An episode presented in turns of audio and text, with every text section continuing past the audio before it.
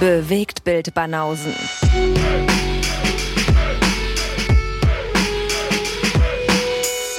Filme, Kino und Serien, bis ihr kotzt. Ab Die- zur nächsten Rutsche. Entschuldige, Entschuldige, Entschuldige, Jetzt Entschuldige. wolltest du mir hier ins Wort fallen. Du wolltest schon wieder sagen, die Bewegtbildbanausen. Natürlich, aber du darfst es auch gerne mal sagen. Stimmt? Die Bewegtbildbanausen. Yay! Original die Imitation. Er läuft. Die Bewegtbildbanausen. Nee, du sagst irgendwie anders. Die Bewegtbildbanausen. Na, das, ich glaube, du entfernst dich eher, als dass das näher Ist das so? ankommt. Ja, Die Bewegtbildbanausen. da war es genau so. Holy shit, I guessed it. Bewegtbildbanausen. Genau die. genau die. Ja. Episode 78 sind wir aber jetzt. Diesmal mal an einem Donnerstag. Ja, öfter mal was Neues. Ungewöhnlicherweise. Obwohl hier unser Oscar-Special, war das nicht auch am Donnerstag? Keine Ahnung. Ja, da waren wir, glaube ich, zum ersten Mal am Donnerstag. Jetzt gleich eine Woche später wieder am Donnerstag. Da, wo ihr dachtet, es wäre banausenfreier Tag, weit gefehlt. Weit gefehlt. Aber Auf- ist doch gut für die Leute, die sich das ein bisschen häppchenweise gönnen möchten. Das haben wir ja schon ein paar Mal festgestellt, dass die Leute sich äh, Game of Thrones eine Folge nach der anderen peitschen, aber dann so bei zweieinhalb Stunden Film sagen, boah, nee, das ist mir viel zu lang jetzt. Aber sich sieben Folgen hintereinander von einer Serie angucken, ist alles eine Frage der Portionierung. Also ich glaube, psychologisch ist das hier eine ganz wichtige Kiste und schwer durchdacht. Meinst du, passen wir uns jetzt dem Hörverhalten von Millennials an? Ja, Ihr kriegt also im Endeffekt das, was ihr sonst auch bekommen habt, aber portioniert. irgendwann sind wir der Quibi unter den, äh, unter den Podcastern. Ja, das fände ich ja irgendwie auch ganz geil. Die äh, Bushaltestellenversion. Also wäre ein harter Aufwand, ne, für uns jetzt mal so rein administrativ. Das heißt, wie lange ging es da mal? Zehn Minuten? Ja, Also zehn Minuten pro Episode müssten wir dann immer eine Episode schneiden. genau. Das wäre eine Menge Episoden auf jeden Fall. Sage ich ja. Da hätten wir morgen die hundertste. Und nächste Nee, Woche glaub, die tausendste. Ich wollte gerade sagen, wir wären schon längst bei der tausendsten oder so. Stimmt, ja. Stell Wer hätte das vor, gedacht, ey, dass das so schnell geht? Die Banausen feiern in einer Woche schon die tausendste Episode. Das, ey, wie geil, Alter. So eine 5-Stunden-Episode, plötzlich hast du irgendwie 30 Episoden aus einer, ein, einer so einer langen Episode. Naja, Was für ein Scheiß. Nee, dann, dann hat man sich auch, unsere tolle Intro hat man sich ja dann überhört. Das wollen wir ja auch nicht. stimmt, irgendwann ist die so Intro oft- länger als die Episode. Das Genau, wenn man die so oft rausboxt, ist ja auch langweilig. gut. Aber wir nähern uns dem. Jetzt äh, kriegt ihr erstmal das nächst kleinere Häppchen. Genau. Das heißt, drei Filme von mir, Von mir auch. beziehungsweise nicht Filme, könnten auch Serien sein. Aha. Hinte die Hint, Hint. Hinter die Hint. Tatsächlich hinter die Hint, weil es sind nicht nur Filme heute. Dito. Bei dir sieht's ähnlich aus. Richtig. Interessante Mischung. Ich habe ja schon angekündigt, weil ich in, in alter Gewohnheit beim letzten Mal gedacht habe, okay, viele Sachen aus den 80ern. Dabei ähm, ist ja jetzt quasi die zweite Halbzeit und jetzt kommen die anderen beiden Sachen, die ich noch aus den 80ern habe. Mhm. Ja, insofern Können wir gespannt sein. habt ihr schon mal einen Kompass für die Episode. Und Punkteraten haben wir natürlich auch wieder. Mhm. Nachdem wir mit so einem äh, langweiligen Unentschieden da aus der letzten Episode rausgekommen sind, versuchen wir diesmal auf jeden Fall mal einen Sieger hier zu küren. Und wenn es geht, Meinst du? serbischerseits. Ah ja, glaubst du, da, heute geht was? Ich, äh, Ich ahne ja schon, dass das jetzt ein bisschen anders läuft mit den Rezensionen, wenn du das so provozieren möchtest. nein, du weißt, das mache ich nicht. Na, vielleicht bist du einfach nur ein bisschen spärlicher mit den Informationen, wer weiß. Auch das nicht. Wir sind ja eher in, einer, in, einer, in, dem, in diesem Jahr sind wir eher hilfreicher unterwegs, so was die Punktevergabe angeht und versuchen ja den anderen schon in die richtige Richtung zu lenken. Also Das stimmt wohl. die Second-Jahr-Zeiten, ähm, das, äh, das machen mehr die Gäste. so wie Peter, der sagt, ja, ich will ja hier nicht, ich will euch ja versuchen, auch nicht alles zu erklären, sondern mit dir die Punkte auch so daneben haut. So, wo ich dachte, ja, okay. das ist aber nicht Sinn des Punkteratens, Freundchen. Nee, eben. Nee, wir machen das schon korrekt. We have integrity, and we would never sacrifice that for anything. Except Forrest Gump. ich merke schon, das ist ein neues Lieblingssample. Ja, der gefällt mir, weil das Ja. Accept kannst du eigentlich überall Ja, ransetzen. passt überall ran, ne? Das finde ich ganz geil. Okay. So, ich glaube, ich habe letztes Mal angefangen beim Jumping Jack Flash 80er äh, Intro. Mhm. Deswegen würde ich sagen, machst du mal diesmal den ersten. Okay. Cool. Dann bringe ich doch gleich mal einen Film. Okay. Das ist ein bisschen ein anderer Film, glaube ich. Oder ja, wobei heute ist ja irgendwie alles anders. Was ist denn jetzt hier ein Lehrvideo oder was für äh, Genau. wie bediene ich meine Kaffeemaschine? Ich habe mir ein Schminktutorial angeguckt. Bin Das ging zwei Punkte Stunden gespannt. lang. Ja, pass auf, das wird äh, spektakulär. Ich habe mich schon gewundert, ob dein Eyeliner und so, da ist doch hier. Hast, Ist anders, ne? Ist, ist ja, anders heute. Genau, Ja. heute mal geschminkt. Ja. Siehst du, das Ergebnis. Deswegen kannst du gleich beurteilen, ob das qualitativ auch was kann, dieses Schminktutorial, oder nicht. Okay. Nein, die Rede ist tatsächlich von einem Film. Ich sag noch nicht, wie er heißt. Ich erzähle dir erstmal kurz, was da geht. Ei, ei. Deswegen erzähle ich auch noch nicht, wer mitspielt. Es geht um eine kleine Familie. Vater, Mutter, erwachsene Tochter, 26 Jahre alt. Mhm. Die sind kleinkriminell und da ziemlich stolz drauf. Die leben so in den Tag hinein und machen so kleinere Betrügereien, versuchen halt über so einen ständigen Hustle. Stopp. Richtig. Sehr gut. Okay. Nicht schlecht, oder? Hast du ihn demnach auch gesehen? Nee. Hä? Habe ich nicht. Okay, wo, aber wie viel von der Handlung hast du dir bitte reingezogen bei dem Film, dass du das jetzt anhand dessen schon zuordnen kannst? Ja, ich bekomme ja schon ein bisschen mit, was so rauskommt und gucke mir ja verschiedene Trailer an. Alter, so. ich habe ein Plakat gesehen, ich habe einen Trailer gesehen und ich wusste trotzdem nicht, dass es da um, um dass die klein, kleinkriminell sind. Okay. Ich finde, aus dem, selbst aus dem Trailer ging das nicht hervor. Oh, siehst du mal. Okay. Das heißt, du hast da schon mehr drüber gelesen. Weiß ich nicht. Ich habe irgendwann mal eine Filmrezension vielleicht drüber gelesen, aber ich, anhand des Trailers kommt doch vor, dass die Kleinkriminellen Nee, sind. finde ich nicht. Nee? Nee, nicht wirklich. Aber ich muss mir das nochmal angucken, aber, Aber- die Prämisse hatte ich noch so im Hinterkopf. Ich weiß nicht, ob du dich erinnerst, das war eins der letzten Plakate, die wir gesehen haben, als wir noch ins Kino gehen konnten. Stimmt, ja. Weil ich glaube, da haben wir nämlich auch mal einen Trailer gesehen. Ja, kann sein, dass wir den im Kino gesehen haben, jetzt wo du es sagst. Ja. Aber es ist ja schon so, dass, also ich bin ja schon so auf verschiedenen, verschiedenen Seiten unterwegs, wo ich so gucke, was so demnächst an Trailern anläuft. Oder an Filmen anläuft und gucke mir dann die Trailer an. Also das mache ich schon, dass ich so ungefähr weiß, was demnächst mal so kommt. Ja, das mache ich halt nicht. Ach, das machst du nicht, Nee, weil ich es viel geiler finde, mir einen Film anzugucken, ohne irgendwas drüber zu wissen. Nee, das Also im Idealfall immer so wenig wie möglich in Erfahrung bringen. Ja, du Eigentlich gehst gar nichts. Ja, du gehst natürlich die Gefahr ein, dass du, also der Trailer ist ja schon so, dass du sagen kannst, oh, darauf habe ich Bock so, weißt du, oder das ist ein Film, der könnte mich interessieren. Ja, So guckst du dir vielleicht einen Film, wo du sagst, boah, das ist ja gar nicht mein, mein Ding so. Und wenn ich einen Trailer ja sehe, der das geht auch gerne mal schief, aber wenn man sich dann halt quasi selber zwingt, sich drauf einzulassen, dann, also klar, wenn du jetzt gar nicht in der Stimmung für irgendwas in die Richtung bist, Mhm. dann, aber da, ich glaube, weil in dem Moment, wo du ihn anmachst, siehst du zumindest mal, was für ein Genre es ist. Mhm. Also, dass es schlechte Trailer gibt, die zu viel von Handlung verraten, die vielleicht noch äh, die Endszene zeigen oder so, das ist ja außer, außer Frage. Also, die gibt's definitiv. Naja, und ich Aber dass der dich so in die richtige Richtung bringt oder dass er dir zum Beispiel zeigt, okay, das könnte ein Film sein, der dir gefällt, das ist ja wieder was anderes. Ja.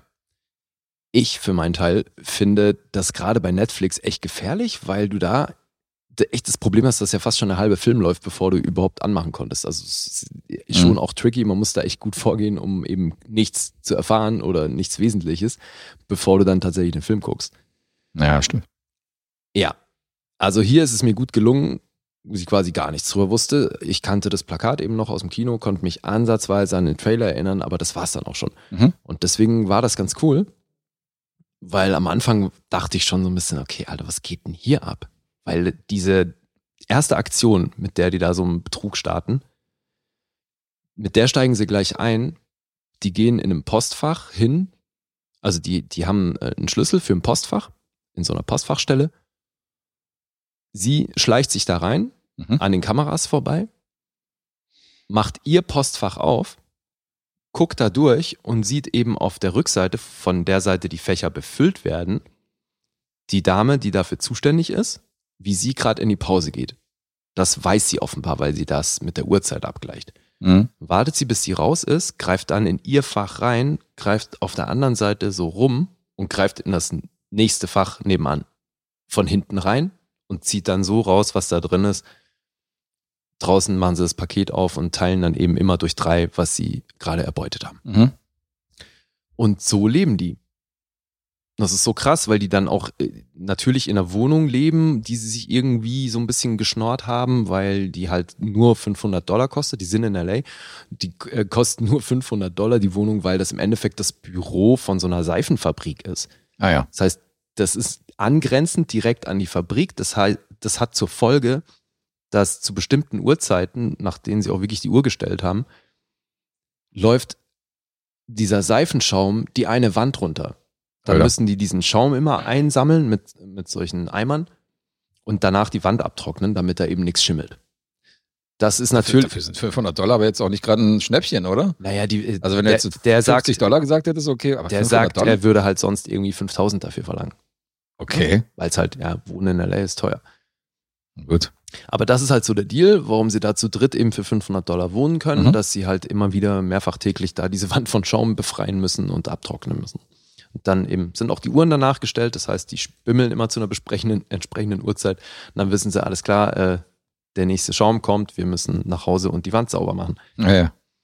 Und ansonsten haben die eben so ihre Betrügereien am Start und das ist, also am auffälligsten an dem Verhältnis ist eben, dass die Tochter, auch wenn sie schon erwachsen ist, halt null Empathie bekommt.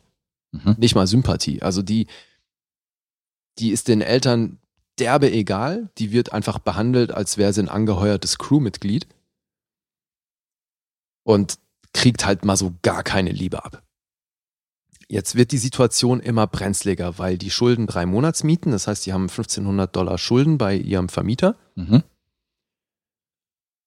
Da schleichen sie sich schon immer so dran vorbei. Da gibt's auch ein ziemlich einstudiertes Szenario, wie sie eben so unterhalb von dem Zaun sich so drunter äh, herducken, damit er die nicht sieht im Vorbeilaufen. Und so versuchen sie halt immer dem aus dem Weg zu gehen, damit sie das nicht bezahlen müssen. Jetzt nagelt er sie aber drauf fest und der sagt immer wieder so, ja, du, nächste Woche haben wir es oder dann oder dann. Versuchen den halt immer weiter raus äh, hinzuhalten. Mhm. Und der sagt aber jetzt, ich habe die Schnauze voll. Ne? Wenn ihr mir das Geld nicht gebt, so, dann schmeiß ich euch raus. Jetzt hat die Tochter namens Old Dolio, ja, die heißt Old Dolio. Schöner Name. Erkläre ich gleich, warum die so heißt. Mhm. Ähm, die hat bei so einem Preisausschreiben mitgemacht und einen Trip nach New York gewonnen. Drei Tickets für so einen Wochenendtrip nach New York. Jetzt ist der Plan, ne, der nächste Coup, den sie vorhaben, ist, wir fliegen zusammen nach New York, geben anschließend, also geben Gepäck auf und wenn wir angekommen sind, nehmt ihr, nehmt zwei von euch meinen dritten Koffer mit, ich gebe den als verloren an und kassiere so die Versicherungssumme von 1572 Dollar oder was es sind. Mhm. Das ist also das nächste Scheme, was sie da planen. Unterwegs auf dem Flug treffen sie auf eine junge Frau, Melanie. Mit der freunden sie sich so ein bisschen an und es dauert nicht lange, bis die dann mitmacht bei ihren Aktionen und dann selber auf tolle Ideen kommt, wie man noch irgendwie irgendwelche Betrügereien abziehen könnte. Da werden dann Rentner beklaut und so weiter, weil sie dann die Idee hat, dass, weil sie Medikament, Medikamente ausliefert für so eine Apotheke, hat sie dann eben, sagt sie dann, bei den und den Leuten kommt man rein und da könnten wir dann eben irgendwie das Scheckbuch klauen und solche Sachen. Und auf dem Weg läuft Melanie O'Dolio so ein bisschen den Rang ab. Das heißt, O'Dolio realisiert immer mehr, die Eltern, die geben der Kosenamen und behandeln die voll nett und so weiter und sie kriegt irgendwie die Liebe, die sie als Tochter nicht bekommt. Okay. Und das, das arbeitet natürlich in ihr und dementsprechend möchte sie was unternehmen. Und dann geht es im weiteren Verlauf auch noch um das Verhältnis zwischen ihr und Melanie. Mhm. Ja, so viel mal zur Handlung.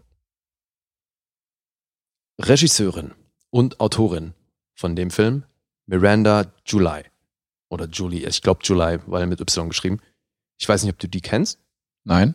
Die ist Schauspielerin, Autorin, Regisseurin äh, und Performance-Künstlerin. Ich habe schon länger einen anderen Film von der auf dem Zettel, von dem ich nicht wusste, dass der auch von ihr ist, aber den wollte ich schon seit längerem mal sehen. Der heißt Me, You and Er- Me and You and Everyone We Know, Mhm. wo sie auch tatsächlich eine Performance-Künstlerin spielt und da spielt sie auch selber mit. Das ist ja auch der erste Film, den sie inszeniert, wo sie nicht selber mitspielt. Und ähm, der war von 2005, dann hat sie 2011 The Future gemacht, der lief, glaube ich, auch auf der Berlinale. Der, der erste, den ich genannt habe, der lief, glaube ich, sogar in Cannes. Also die hat schon immer, die macht so wenig, aber dann irgendwie was Besonderes. Ist alles so ein bisschen anders. Er hat schon einige Filme gemacht in ihrer Mhm. Vita. Okay.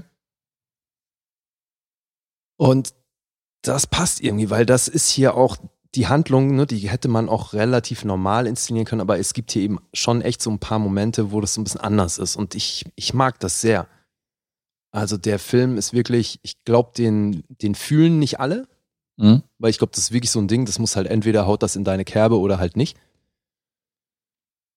Ähm, weil im Grunde ist es auch nichts Großes. Ne? Es geht hier schwerpunktmäßig um Odolio und wie sie als Mensch sich verändert. Weil erstmal musst du diese Grundprämisse raffen. So ich, ey, im ersten Moment dachte ich halt echt, sie die, also die sieht aus wie, wie Jay von Mhm. Jay and Silent Bob. Ne, so die, die läuft in weiten Trainingsklamotten rum und hat halt e äh, ewig lange Haare. die einfach nur runterhängen so und hat- die Körperhaltung ist auch immer so, so wie so ein Schluck Wasser, Mhm. weil die halt auch von den Eltern einfach permanent suggeriert bekommt, dass sie nichts wert ist. Was für, also ich weiß ja jetzt, wer sie spielt und so. Und die geht ja auch durchaus. Das ist das Krasse, Alter. und sie geht ja durchaus auch als Jünger durch. Jetzt ist meine Frage, wie, also wie alt ist sie denn in dem Film? Habe ich gesagt, 26. 26, okay, das hatte ich Ja. nicht mehr auf dem Schirm. Okay. Also kann man das auch nicht so als Coming-of-Age-Film-Mischung durchgehen lassen, weil dazu ist die Person wahrscheinlich zu alt. Naja, dieses- doch, aber weißt du, doch. Weißt du, die Prämisse mit diesem Mädchen und so, das klingt so nach. also ich will da jetzt nicht zu tief drauf eingehen, aber Mhm. natürlich geht es darum, dass sie hier eine große Veränderung durchmacht. Weil sie halt von, von diesem, die Prämisse ist erstmal die, dass sie eben gar, quasi gar keinen Selbstwert hat, Mhm. auch gar kein Gespür dafür, dass es auch anders gehen könnte, dass man gegebenenfalls auch geliebt wird von seinen Eltern und dass man mehr ähm, Aufmerksamkeit bekommt als so, jetzt, jetzt, ist, jetzt ist er weg, geh rein und mach das und das. So, Klar. Ne? Die ist halt wirklich immer nur so der Handlanger und äh, rechtfertigt das vor sich selbst somit, ja, aber wir, wir teilen das gerecht. Ich krieg den gleichen Anteil wie die. Mhm. Ne? Das ist für sie schon quasi die Liebe, die sie kriegt. Weißt du, so, die behandeln mich ja nicht scheiße, weil ich krieg ja auch das, was mir zusteht. Mhm. Und über Melanie erfährt sie dann, dass das auch anders geht. Okay. Also sowohl, sagen, sowohl weil sie das von außen ihr spiegelt, so, ne, sie sagt also, guck mal, ey, wie die dich behandeln und so, Ja, verstehe. als auch darüber, dass die Eltern Melanie eben besser behandeln. Also du würdest nicht sagen, dass diese Coming-of-Age-Variante per se auf ein bestimmtes Alter abgegrenzt ist, sondern es gibt auch Coming-of-Age-Filme sozusagen, die auch zum Beispiel in den 30ern spielen können Da oder so. hatten, Theoretisch hatten wir es auch schon mal von, dann warst du aber auch bei mir, als du meintest, es geht da nicht drum, dass man das nur, dass das Coming of Age nur in den Teenagerjahren oder noch jünger stattfinden darf oder so, sondern dass es eigentlich nur darum geht, eine, eine Zeitspanne in einem, ähm, wo halt der Mensch wächst, in Mhm. welcher Form auch immer. Ja, man denkt natürlich erstmal an Teenagerjahre. Das, Ja, ist ja, das ist ja die erste Intention, definitiv. Ja, das Ding ist aber, so wie sie von ihren Eltern behandelt wird, äh, ist es tatsächlich völlig egal, ob die 13 oder 26 ist, weil die die eben wohl auch schon in, in jungen Jahren genau so behandelt haben. Deswegen ist sie ja so. Okay. Ähm, sie kriegt dann nämlich an einer Stelle, weil ein, eine der Tricks, die sie wieder machen wollen, ist ähm, irgendwas zurückgeben in einem Laden. Ne, was sie gefunden haben, wollen sie dann, ähm, also haben irgendwo eine Tasche geklaut und finden darin Sachen und wollen die dann im Laden zurückgeben. Mhm. Und dann kriegt sie in einem einen Laden aber nur einen Gutschein zurück für eine Massage. Und das ist eine sehr witzige Szene, weil dann geht sie zu der Masseurin hin und will den umtauschen. Fragt, ob sie dafür nicht den Geldwert haben könnte. Und dann sagt die, nee, I don't do refunds und so, du kannst dich jetzt hier massieren lassen, du hast einen Gutschein für 60 Minuten, du kannst dich hier hinlegen. Mhm. Und dann macht sie das. Legt sie sich da in voller Montur in ihrem Trainingsanzug hin und will sich massieren lassen. Das ist so witzig, weil die bei der kleinsten Berührung jeden Muskel anspannt und gar nicht drauf klarkommt, dass sie gerade angefasst wird Mhm. und so eine Massage halt überhaupt nicht möglich ist und darüber auch schon sehr schön gezeigt wird, dass sie das nicht kennt. Ne? Angefasst werden oder Mhm, irgendwie Berührung in, einer- in auch in einer liebenvollen Art und so. Und das ist, deswegen, es geht sehr stark darum, um, um ihr Wesen und wie verkümmert die eigentlich ist und dass sie sich dann eben öffnet über die Umstände, die wir im Film sehen. Mhm. Ich bin voll nicht drauf klargekommen, weil das war jetzt hier der Riesenvorteil, dass ich mich im Vorfeld überhaupt nicht schlau gemacht habe, wer ist hier involviert, wer spielt das, wer hat den gemacht, sondern ich habe den einfach angeguckt. Ich habe Evan Rachel Wood, die hier Old Dolio spielt, nicht erkannt. Ehrlich. Ich habe die nicht erkannt, das ist krass. weil die spricht auch wie Jay. Die spricht so. Mhm. Die ganze Zeit so eine ganz, macht einen auf mördertiefe Stimme. Du glaubst es ihr aber, dass das ihre Stimmlage ist. Mhm. aber halt ihre Körperhaltung, alles und so weiter, das ist so weit entfernt von Westworld und Co., wo sie halt wirklich eine starke Frauenfigur spielt. Mhm. Das ist unglaublich. Ich habe, aber weil ich halt auch nicht äh, jetzt dachte, dass ich da irgendjemand sehe, dem, den ich sonst woher kennen könnte, so, weil Richard Jenkins als Vater habe ich sofort erkannt. Ich habe noch nicht mal Deborah Winger als Mutter erkannt. Okay. Das ist wirklich krass. Also dieses Trio hier, das ist sensationell. Die Melanie, die dazukommt, wird gespielt von Gina Rodriguez, die macht das auch sehr, sehr gut. Mhm. Der Vermieter wird gespielt von Mark Ivanier, von dem wir es ja auch schon das ein oder andere Mal hatten, wegen The Good Shepherd und, und solchen Filmen. Mhm. Guter Mann und die Masseurin, von der ich eben gesprochen habe, eine kleinere Rolle, aber auch von jemand, die in letzter Zeit viel gemacht hat, Divine Joy Randolph. Randolph? Randolph. Die spielt hier Jenny und die kennen wir aus äh, High Fidelity der Serie oder This Is Us und sowas. Mhm. Ja. Sommer 2018 haben sie den gefilmt.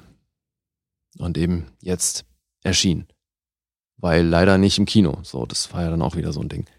Eins dieser Corona-Opfer. Ja. Ja, jetzt ist es eben so, dass dieser Film hier manchmal Sachen macht, die du eben nicht so wirklich erwartest, weil es ist halt zu keinem Zeitpunkt kannst du wirklich groß kalkulieren, wo, wo das hingeht. Mhm. Also ja, jetzt hast du schon gesagt, das ist wohl eine Coming-of-Age-Geschichte. Ich wusste noch nicht mal das. Ne? So, deswegen war mir nicht klar, in welche Richtung das geht und Ja, wobei das mit der Coming-of-Age-Geschichte war jetzt nur eine Interpretation von Ach mir. so. Also das war jetzt nicht so, dass ich davon wüsste, sondern ich habe gefragt, ob das vielleicht, ob man das in die Richtung so einordnen könnte, weil es von Erzählung könnte es genauso so ein Trick sein, weißt du, mit Nicolas Cage und Sam Rockwell damals, so, ein- Ja. so, ein- so ein Trickbetrüger mit Comedy-Elementen. Und dann Ja. aber als du erzählt hast, diese Beziehung, dachte ich so, okay, jetzt klingt es wieder so ein bisschen nach Co- Coming-of-Age. ja, aber der Film hat eben lustige Momente und es ist nicht im Kern äh, hochdramatisch. Mhm. Trotzdem ist halt, wenn du diese, je, das, ich finde es abgefahren, weil je länger du den Film guckst, desto äh, klarer wird dir, wie am Arsch die eigentlich ist. Mhm. Und sie erzählen dann eben ab einem gewissen Zeitpunkt, warum die überhaupt Old Dolio heißt. Und das ist halt auch nochmal, ich glaube, ich erzähle das gar nicht, weil das jetzt wirklich nochmal einen draufsetzt bei diesem ganzen Ding, wie scheiße die Eltern die behandelt haben und Finde ich gut. so. Deswegen, ich glaube, ich möchte es gar nicht erzählen. Weil es für mich schon nochmal so ein, so ein Moment war, wo ich dachte so, Alter, oh mein Gott, wie krass. Deswegen heißt sie Old Dolio, ey. Mhm. So, die Arme, weißt du, also die kann einem schon echt leid tun. Und sie spielt das geil. Echt, ich war, also anfangs dachte ich so, was, hä? Was macht die da? Also, war eben die ganze Körperhaltung und so, wie ich die ganze Zeit an Jay gedacht. Mhm. Ja. Guter Vergleich wahrscheinlich. Aber ich, Aber es, äh, trotz der den. Besetzung, wirkt es auch so ein bisschen wie so ein Indie-Film oder ja, schon? finde ich schon. Okay, hat jetzt nicht den Blockbuster-Drama-Touch. Nein, nein, nein. Eben dafür ist es wirklich, da wird's immer, also es wird immer wieder auch äh, aufgelockert. Ne? Also Mhm. die dramatischen Momente, die ist jetzt nie so, dass sie sich da groß drin wälzen, sondern es wird dann eben wieder aufgebrochen und manche dieser Trickaktionen haben eben auch wirklich lustige Momente. Hast du, hast du irgendeinen Film, womit du den, so in welche Richtung das geht von der Handschrift, wo du sagen würdest, hm, Nee, so vom Feel? nein, also du es gibt Momente, wo ich an Guadagnino dachte, weil du dann so äh, Einstellungen hast, wo sich dann zum Beispiel zwei Menschen näher kommen, wo du dann so Lichteinstrahlung äh, Einstrahlung hast und dann eine Musik drunter und das eben einen sehr emotionalen Touch plötzlich kriegt, was aber nicht cheesy ist und deswegen eben so, so ein bisschen Guadagnino. Ja. Ja, das wahrscheinlich noch am ehesten. Aber ich mochte den. Ne, Oder nicht aber, vielleicht sogar deswegen. Es ist, ich habe nichts erwartet und war plötzlich echt positiv überrascht. Dann habe ich gelesen, wie den andere Leute finden und ja, ist ernüchternd, weil manche wirklich haten. Mhm. So. Wenn du willst, sage ich was zu den Zahlen. Mach das mal. Hast du rausgefunden, äh, worüber die haten? Ähm, nee, das war, das ging nicht äh, primär in eine Richtung. Also auch da wieder, ne, diese Miranda July, die scheint eine gewisse Fanbase zu haben. Mhm. Gibt Leute, die die wohl echt feiern. Und andere Leute können mit diesem Film hier nicht so viel anfangen. Aber das, wie gesagt, das war jetzt nicht so, dass sie alle das gleiche Ding kri- kritisiert haben. Okay. Hätte ja sein können, dass da alle sagen, so, ja.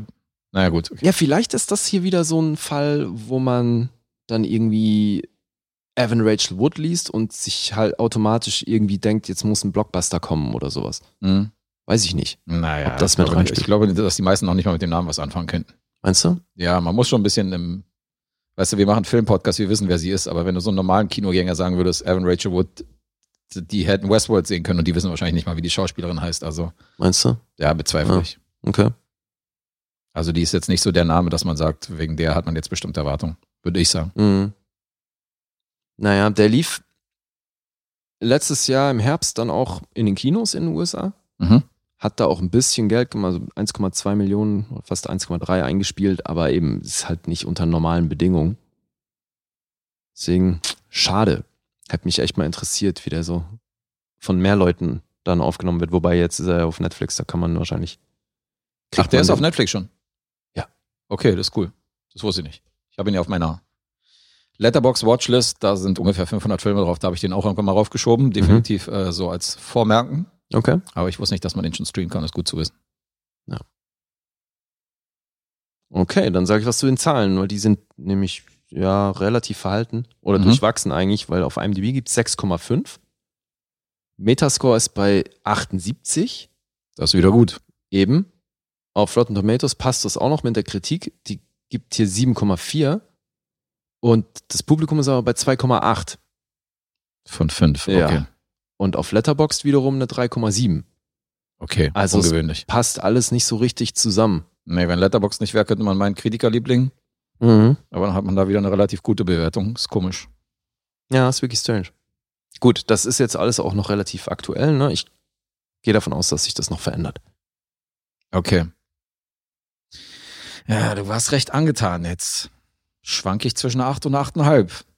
So viel kann ich hier an der Stelle verraten. Ich glaube nicht, dass du höher als diese 8,5 bist. Aber es ist natürlich auch ein kleiner Film. Aber du bist ja auch manchmal Benefit, Benefit of a Doubt und so, dass du da noch ein bisschen was rauflegst, wenn dir der Film gefallen hat. Ah komm, ich sag 8,5. Ich bin bei 8. Doch bei 8. Schade. 8,5 fände ich auch legitim. Ja, dann mach's doch, Junge. Nee, habe ich ja nicht getippt. Das, also, Was fällt dir eigentlich ein? Was hast du für ein Benehmen? entschuldige, machen wir auch nächste Mal legitim. andersrum. du sagst einfach, was ich dem Film geben soll, dann machen wir das so. Ja, das ist doch fair. Dann Das wird es mit dem Raten ein bisschen unspannend. Das ist doch ein Deal. Mhm. Das ist egal, ob das spannend oder unspannend ist, solange ich gewinne am Ende. Mhm. Tight, tighty, tight, tight. Yep. Jetzt du. Jetzt komme ich. Mhm. So, pass auf. Jetzt habe ich hier einen Knaller. Als wäre das kein Knaller gewesen eben. Das war auch ein Knaller, aber ich habe mal was Ungewöhnliches. Wir haben ja, seit wir diesen Podcast machen, haben wir von vornherein schon in der Planung gesagt, als ich zu dem meinte, Digga, ich gucke alles Mögliche, hast du gesagt, ja, ist doch egal. Wir haben ja keine Grenzen, worüber wir reden können, also können auch über alles Mögliche reden. Also bringe ich hier eine Serie. Und zwar bringe ich die Serie über den berühmtesten Schneuzer der Seriengeschichte. Also mit dem kannst du dich vielleicht, äh, mit dem kannst du dich vielleicht identifizieren. Ja, gerade schon, ja. When you got shit in your mustache, the whole world smells bad. Mhm. Also nie hat irgendwas besser gepasst als der hier. Wer ist denn der berühmteste Schneuzer der Seriengeschichte? Na, wer fällt dir denn als allererstes ein? Magnum. Magnum PI, Ladies and Gentlemen. Im Ernst, jetzt kommt Magnum, Alter. Acht Staffeln, 158 Episoden, 1980 bis 1988. Tom Sellecks Paraderolle. Und du hast sie alle gesehen. Ich habe alle 158 Folgen gesehen. Wie lange hast du dafür jetzt gebraucht? Naja, eine Staffel pro Jahr. Okay. Jetzt bin ich durch und da dachte ich, okay, bringen wir mal hier eine Serie aus meiner Kindheit, weil ich meine, du kannst dich erinnern an die 80er, da liefen ja etliche von diesen äh, Simon and Simon, ein Colt für alle Fälle, A-Team natürlich, Ja. diese Vorabend-Krimiserien, wo man nach der Schule dann äh, vor dem Abendessen noch Bock hatte, sich da so eine Folge reinzuziehen und wo auch die, wo auch die kleinen Grundschüler definitiv sich da äh, so eine Krimiserie angucken könnten, weil die nicht zu blutig und nicht zu spannend ist. Und da fällt Magnum auch mit rein. Und die hat sich lange gehalten und äh, jetzt finde ich es mal spannend drüber zu reden, ob die noch zeitgemäß ist. Jetzt bin ich mal sehr gespannt. 13-fach Golden Globe nominiert. Echt? Ja, gab zwei Auszeichnungen für Tom Selleck und für John Hillerman, Schauspiel Globes. Krass. Und äh, Creator des Ganzen war Donald P. Belisario. Der hat auch, äh, der ist auch Creator von Airwolf, Ja, das passt. Aber der ist auch Creator von Navy CIS. Also aus der neueren Okay. Kiste auch durchaus eine erfolgreiche Serie konzipiert. Ich glaube, der hat ausgesorgt. Ich denke auch. Der hat schon, äh, ich denke auch, der hat mittlerweile so viel Kohle gemacht, dass das alles passt. Genre, Action, Abenteuer, Krimi, Drama und Mystery. Romance ist nicht dabei, oder was? Romance ist nicht dabei. Dabei ist er doch Romance mit so ein Player, der Gute. Ja, ein ziemlicher Player, ja. Tom Selleck in seiner Paraderolle, John Hillerman als Higgins, 2017 verstorben. Dann haben wir noch in dieser Vierertruppe Roger E. Mosley als TC und Larry Manetti als Rick. Das ist so diese Vierer-Kumpeltruppe. Wobei äh, befreundet, so richtig befreundet sind natürlich Thomas Magnum mit TC und Rick. Das sind so seine, seine beiden Buddies. Und Mhm. Higgins ist mehr so der Typ, der auf diesem Anwesen halt äh, die Aufsicht hat, wo er halt wohnt. Ja. Und es geht quasi um einen Detektiv, der sich in diesem besagten Gasthaus von einem Robin Masters einnistet, dieser Robin Masters ist ein Autor, wohnt in England, der ist auch nie irgendwie zu Gesicht zu kriegen. Und Higgins ist von Robin Masters beauftragt worden, die Leitung dieses Grundstücks zu übernehmen. Mhm. Da nach dem Rechten zu sehen und mit Hilfe von seinen beiden Dobermännern, Zeus und Apollo, darauf zu achten, dass da alles äh, korrekt abläuft. Und er ist halt ein richtiger Engländer. Das muss halt alles geordnet passieren. Äh, man muss sich halt auf Worte verlassen können. Und Thomas Magnum ist halt das Gegenteil von ihm. Der ist halt ein Chaot.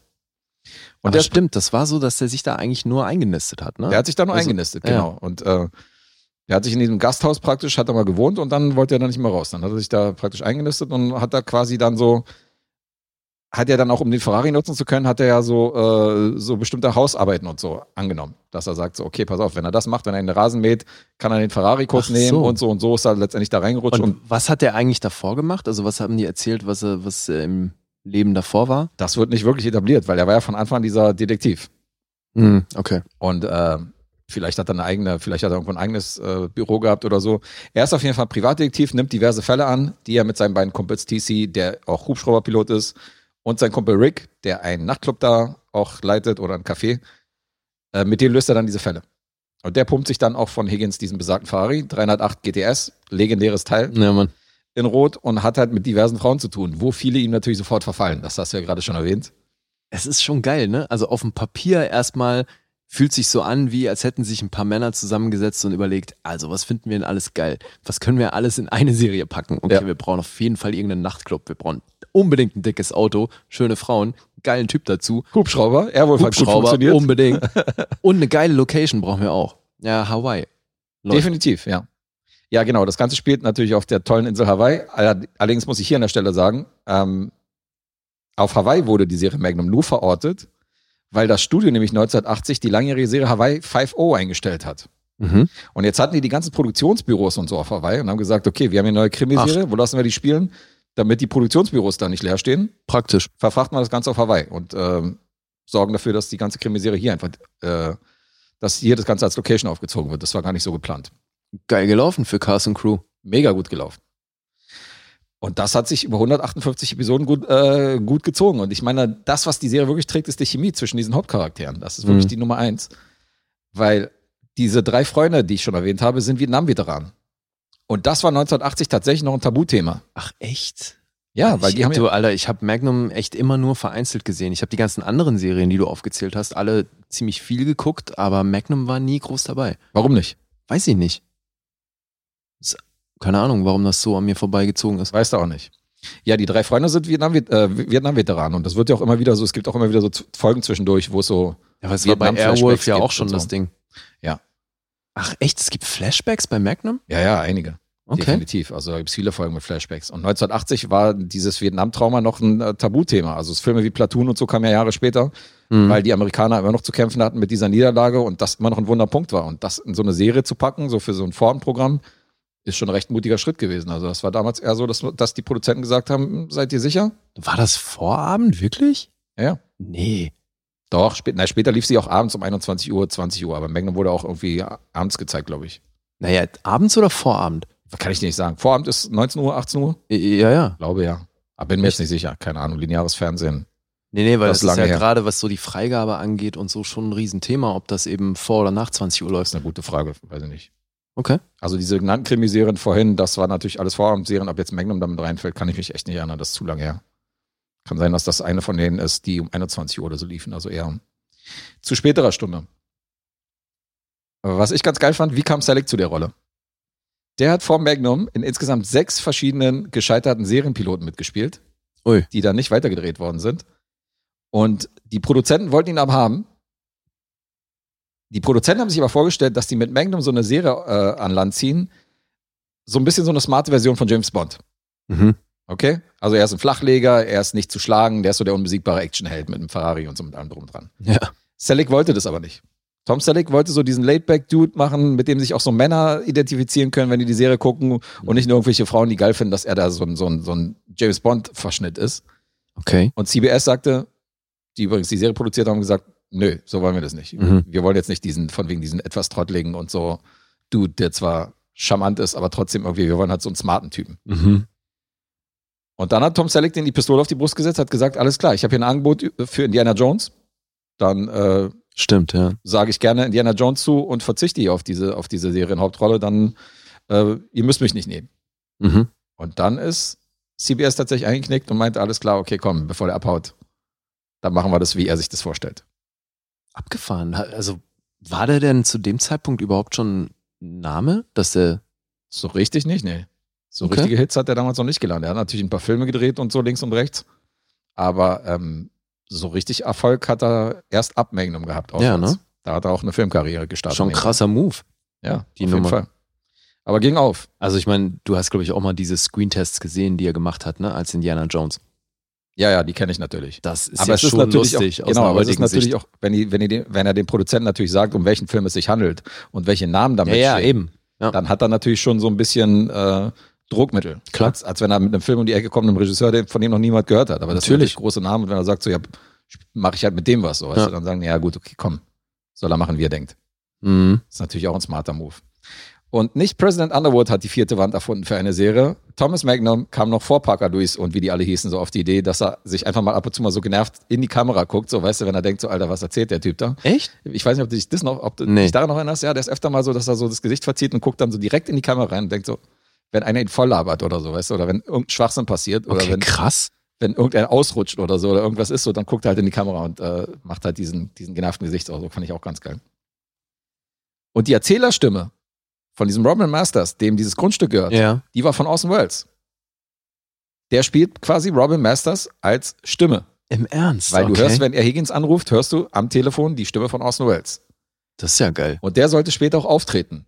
Ja, Natura? aber Moment mal, der ist ja dann irgendwann gestorben. Richtig, deswegen ist er auch nicht aufgetreten. Er Okay. starb während der Serie und deswegen ist es nicht zu diesem großen Auftritt von Robin Masters gekommen. Das ist ja geil. Das war Orson Welles. Okay. Ja, das war Orson Welles himself. Aber das habe ich mich gerade eingangs gefragt, äh, weil das hatte ich so natürlich nicht mehr auf dem Zettel, dass das eigentlich das Anwesen von irgendeinem Autor war Mhm. und das überhaupt nicht seins ist und so.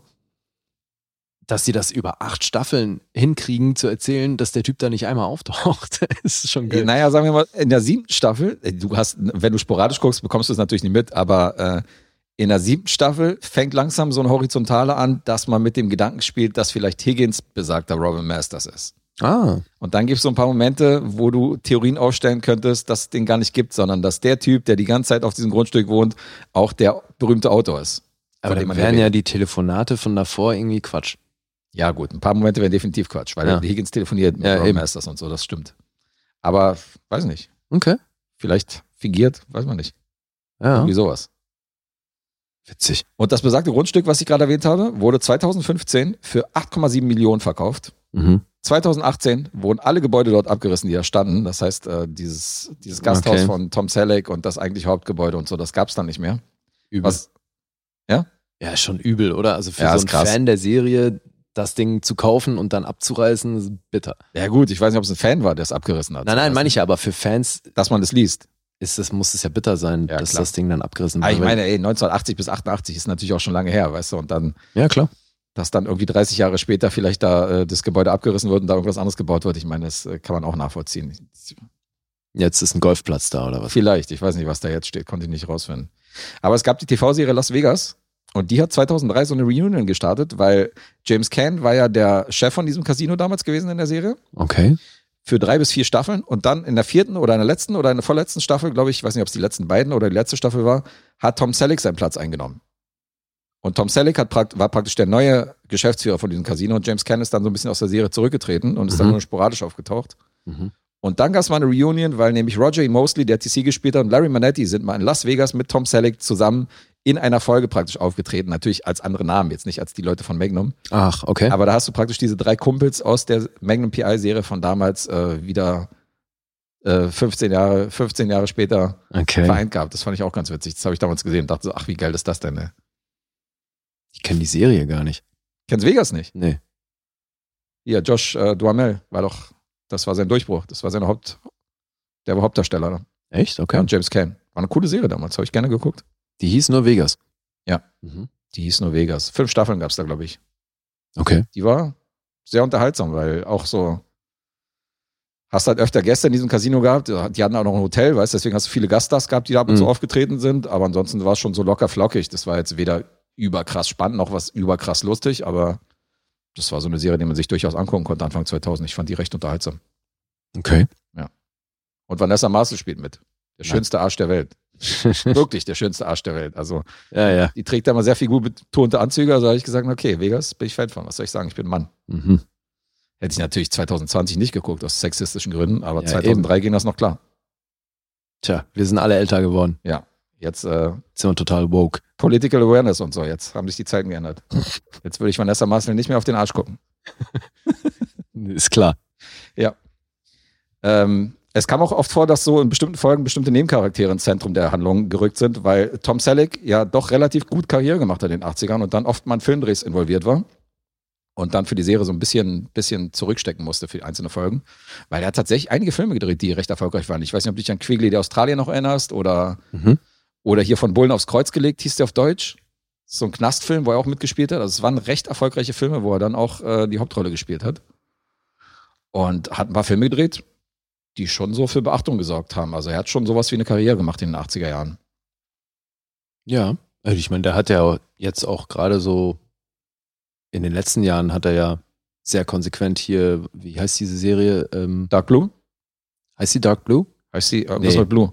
Blue, war das nicht Blue Collar oder so? Blue Chips. Lass es einfach alles mit Blue durchraten. Genau.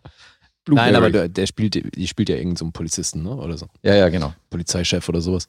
Ja. Das ist ja auch schon seit vielen Staffeln am Start. Genau, da spielt er den Police-Chef. Da habe ich noch keine einzige Folge gesehen von, aber da ist er gut aktiv. Ja, der geht auf die 80 zu, also. Echt? Schon krass, ja. Ja. Ist kurz vor der 80, insofern. Wow. So ändert sich das. Die Helden aus unserer Jugend. Und äh, manche Episoden sind halt albern wirklich bei Magnum gewesen. Also jetzt im Nachhinein. Der hat halt wirklich so eine Indiana Jones Hommage halt gebracht, wo er in einer Folge halt so da spielt halt diesen Indiana Jones. Das wird so ab und zu verarscht, weil Higgins ihn auch fragt, warum er die ganze Zeit diesen albernen Hut trägt, weil er halt diesen Indiana Jones Outfit anhat. Aber der ist dann auch so, dass er in so einer Höhle zum Beispiel nach so einem bestimmten Artefakt sucht und so. wo Ich dann denke, okay, das ist ein bisschen albern. Oh nein. Einmal liegt er halt Okay. im Koma und träumt dann so eine 30er Jahre schwarz-weiß äh, Humphrey Bogart äh, Szenerie, weißt du, so mit alten Gangster, Nadelstreifenanzügen und so. Und die Okay. Folge ist dann auch in schwarz-weiß. Das ist dann, also es ist ja heute auch so, auch noch so, dass bestimmte Serien dann Ja. ausbrechen aus ihrem System, indem Klar. die dann so, weißt du, gerade Community war ja groß Ja, da. Rick and Morty macht das ja auch immer und so. Ja, ja. Aber das ist damals schon, Aber bei dem Format funktioniert das? Also, naja, das fand ich schon eher peinlich so. Also ich fand schon die, die Folgen besser, die so ein bisschen realistischer liefen. Aber du hast ja auch bei Sopranos hast du eine Folge gehabt, wo mh. James Gandolfini fast durchgängig im Koma war und sich dann so bestimmte Sachen eingebildet hat. Da hat es wiederum funktioniert. Also man kann es noch nicht pauschalisieren und jetzt irgendwie komplett äh, fallen lassen. Aber da gab es schon ein paar Episoden, die sind schon eher, eher so, dass du denkst, boah, naja. okay. Acht Staffeln hast du gesagt. Wie viele Episoden pro Staffel? Was waren es insgesamt? pro Staffel waren es immer so 20 bis 24 Episoden. Okay, krass. Bis auf die letzten. Also die, die, ich glaube, die letzte Episode hatte nur zwölf oder so. Das, das hat ein bisschen, da gab es dann weniger Episoden für die Abschlussseason. Und haben die das rund zu Ende gebracht? Ja, das schon. Also sollte ja schon mit der siebten enden. Okay. Und dann haben sie das, äh, weil an der siebten ist dann etwas passiert, wo er dann in ein besagtes Koma gefallen ist und so wollten sie eigentlich die, die Serie enden lassen. Und dann haben sie noch die achte rangehangen. Hm. Halt zwölf Episoden lang. Okay. Und es gab ein paar beachtliche Gaststars, die sich hier die Klinke in die Hand gegeben haben. Also es gab Frank Sinatra, der da Ach, echt? mitgespielt hat, ja. Okay, cool. Ernest Borgnine, Mhm. kennt man definitiv auch. Sharon Stone war mal dabei. Hm. Patrick McNee aus äh, mit Schirmscham und Milone. Ja. Angela Lansbury war dabei, die übrigens Miss Marple gespielt hat in Magnum. Echt? Das war praktisch so eine Crossover, wo Miss Marple halt auf Hawaii Thomas Magnum besucht. Alter. War ich auch ganz witzig. Okay, das ist schon ganz cool, ja. Ja, das ist schon ganz cool. Und äh, die Serie macht immer noch Spaß. Also gerade so dieses, dieses äh, Geflaxe zwischen Magnum und Higgins halt so, die sich immer gegenseitig kabbeln und äh, Higgins ihn halt versucht immer aus ihm so irgendwie einen Erwachsenen zu machen, aber Magnum halt nicht erwachsen werden wird und äh, diese Frauengeschichten zwischen ihm und so und es gibt ein paar Folgen, die sind ernster, es gibt ein paar Folgen, die sind äh, flapsiger und ich fand es immer noch recht unterhaltsam. Also es ist wirklich eine der eine der Krimiserien aus den 80ern, die ganz gut gealtert sind. Echt? Das funktioniert noch. Es funktioniert noch, ja. Es gibt ja mittlerweile einen neuen Ableger von Magnum seit Ja, ja, 2018. klar. Auch drei Staffeln mittlerweile Oh, gedreht ja, mit Jay Hernandez. habe ich den Anfang mal geguckt, das fand ich so grottig. Ich wollte gerade sagen, okay, ja, das kann man, glaube ich, also wenn man die vergleicht mit dem alten, dann ist da schon wesentlich mehr Charme drin und äh, Naja, Dann macht die schon vor allem bei dieser Neuauflage merkst du halt auch sehr, dass das, dass da die Leute von Hawaii äh, 5.0 involviert sind, okay. weil es halt genau in diese Richtung, also es ist jetzt halt mehr Fast and Furious auf Hawaii als Magnum. Sehr mainstreamig. Ja, stimmt. Ich glaube, es waren auch sogar die Macher von Fast and Furious involviert. Macht dann Rapper mit. Weil in jeder von dieser Serie muss mindestens ein Rapper mitspielen. Ob das Ice-T oder LL Cool J ist, stimmt. Ja. irgendwo ist immer ein Rapper dabei in, in dem Hauptcast. Da ja, nicht. Nee, ich Okay. glaube da nicht. Nee. Na gut. Aber nee, das also fand ich echt grottig. Das, aber deswegen, ich Kann ich bin mir auch vorstellen. überrascht, dass ich du sagst, das funktioniert heute noch. Ey. Das, Ja, die ist cool. Also auch hier braucht man natürlich diesen, dieses 80er-Gen. Man muss Magnum Ja. von damals kennen. Wenn jetzt, ich sag's nochmal, wenn jetzt hier irgendein Jugendlicher, ein Teenie, der jetzt in den 20ern ist, sich zum ersten Mal Magnum anguckt, dann passt das natürlich nicht. Ich glaube Ja. nicht, dass der sagt, ist geil. okay. Marvin vielleicht. Als einziger. Aber sonst, ja, selbst da hätte ich meine Zweifel. Was, wie lange sind die Episoden? die gehen immer 45 Minuten. So die übliche Okay. 80er Länge. Dreiviertel Stunde Mhm. und ist lustig. Magnum hat immer noch definitiv seinen Charme. Ja? Ja. Das ist, wundert mich echt. echt so. Okay. Soll ich mal zu den Zahlen kommen? Ja. Äh, IMDb ist bei Magnum PI bei einer 7,5 Mhm. und ansonsten habe ich nur eine Metacritic-Bewertung gefunden von 8,6. Alter. Wobei die aber mit Vorsicht zu genießen ist, weil es waren nur 5 Ratings. Okay. Was war, wo war der IMDb-Score? 7,5. Aha. Ist auch nicht schlecht. Das sind die beiden Zahlen. Alter. Das ist schwierig jetzt. Hm. Findest du, ja? Ja, finde ich schon. Weil einerseits eben, das ist jetzt wieder so das Problem, dass ich nicht weiß, gibst du da noch ein bisschen extra Punkt oder einen halben für dafür, dass es aus den 80ern ist. Hilft dir das hier? I haven't seen acting like that in a very long time, and I was very moved. Das ist ja wohl gelogen. Ja, ist vielleicht ein bisschen übertrieben. Ja, natürlich bin ich 80er-Fan und das hilft. Also, äh, und ich bin auch in der richtigen Generation, dass ich Magnum noch von damals kenne und jetzt nochmal chronologisch alle Folgen geguckt habe. Also, es ist alles sehr harmlos. Wenn du jetzt zum Beispiel so eine Serie wie Miami Vice daneben stellst, die war schon wesentlich härter und brutaler. Und das ist auch eine Serie, die funktioniert das in den 80ern. Das ist hier ein anderer Schlag. Ja, ich finde aber harmlos ist nicht zwangsläufig immer was, was die Punkte nach unten zieht. Ne? Nee, das kann auch auch eben. Das ist halt hier leichter, aber es macht Mhm. immer noch Spaß. Wie gesagt, ich mochte die. Okay. Oh, Ich schwank natürlich. Ähm, ich gehe mal auf die positive Variante. Ach, Alter, ist das jetzt Ich will nicht schon wieder einen halben Punkt daneben. po, liegen. po, po, positiv. Ja, siebenhalb. Ist das die positive Variante? Ja. Die stimmt. Ja.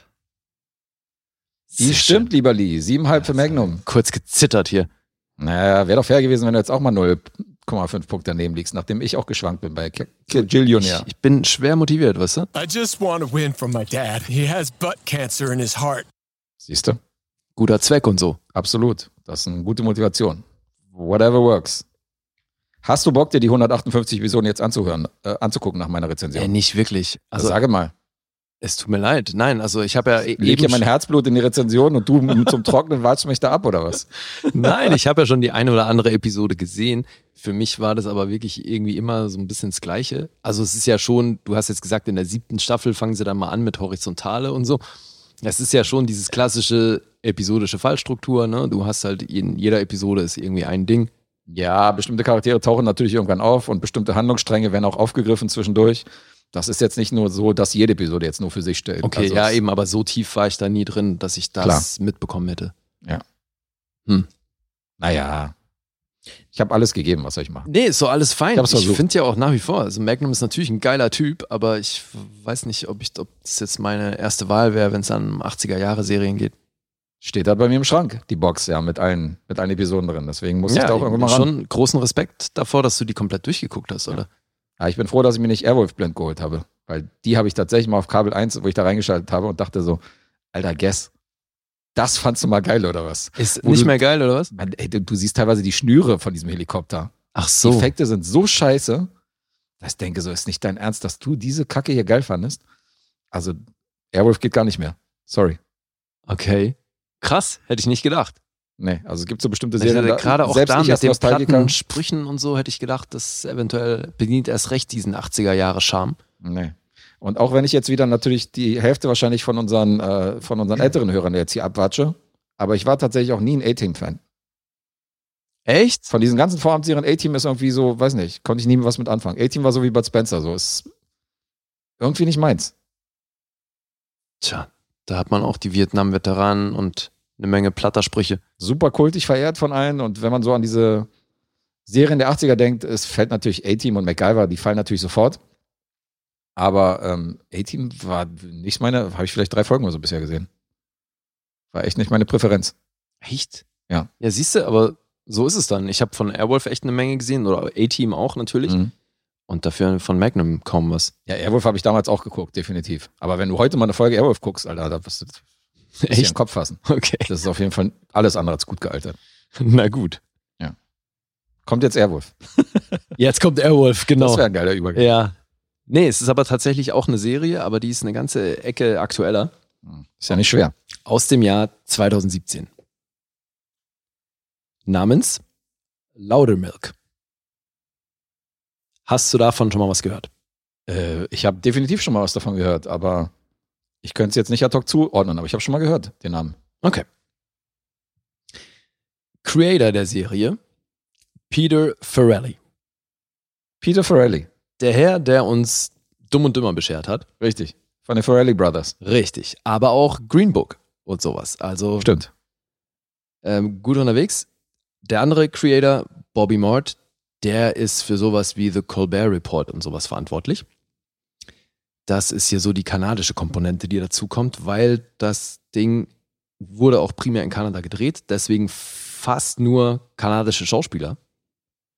Aber in der, Ey. Aber in der Hauptrolle Ron Livingston. Der spielt nämlich hier die Titelfigur Sam Laudermilk. Den mag ich gerne. Ich auch.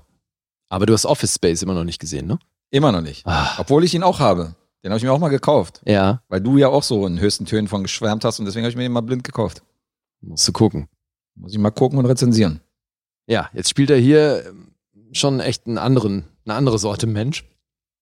Weil Sam Laudermilk ist Alkoholiker, trockener Alkoholiker, hat eine harte Zeit hinter sich, weil der vor vielen Jahren war er Kritiker, ist er immer noch, Musikkritiker, Mhm.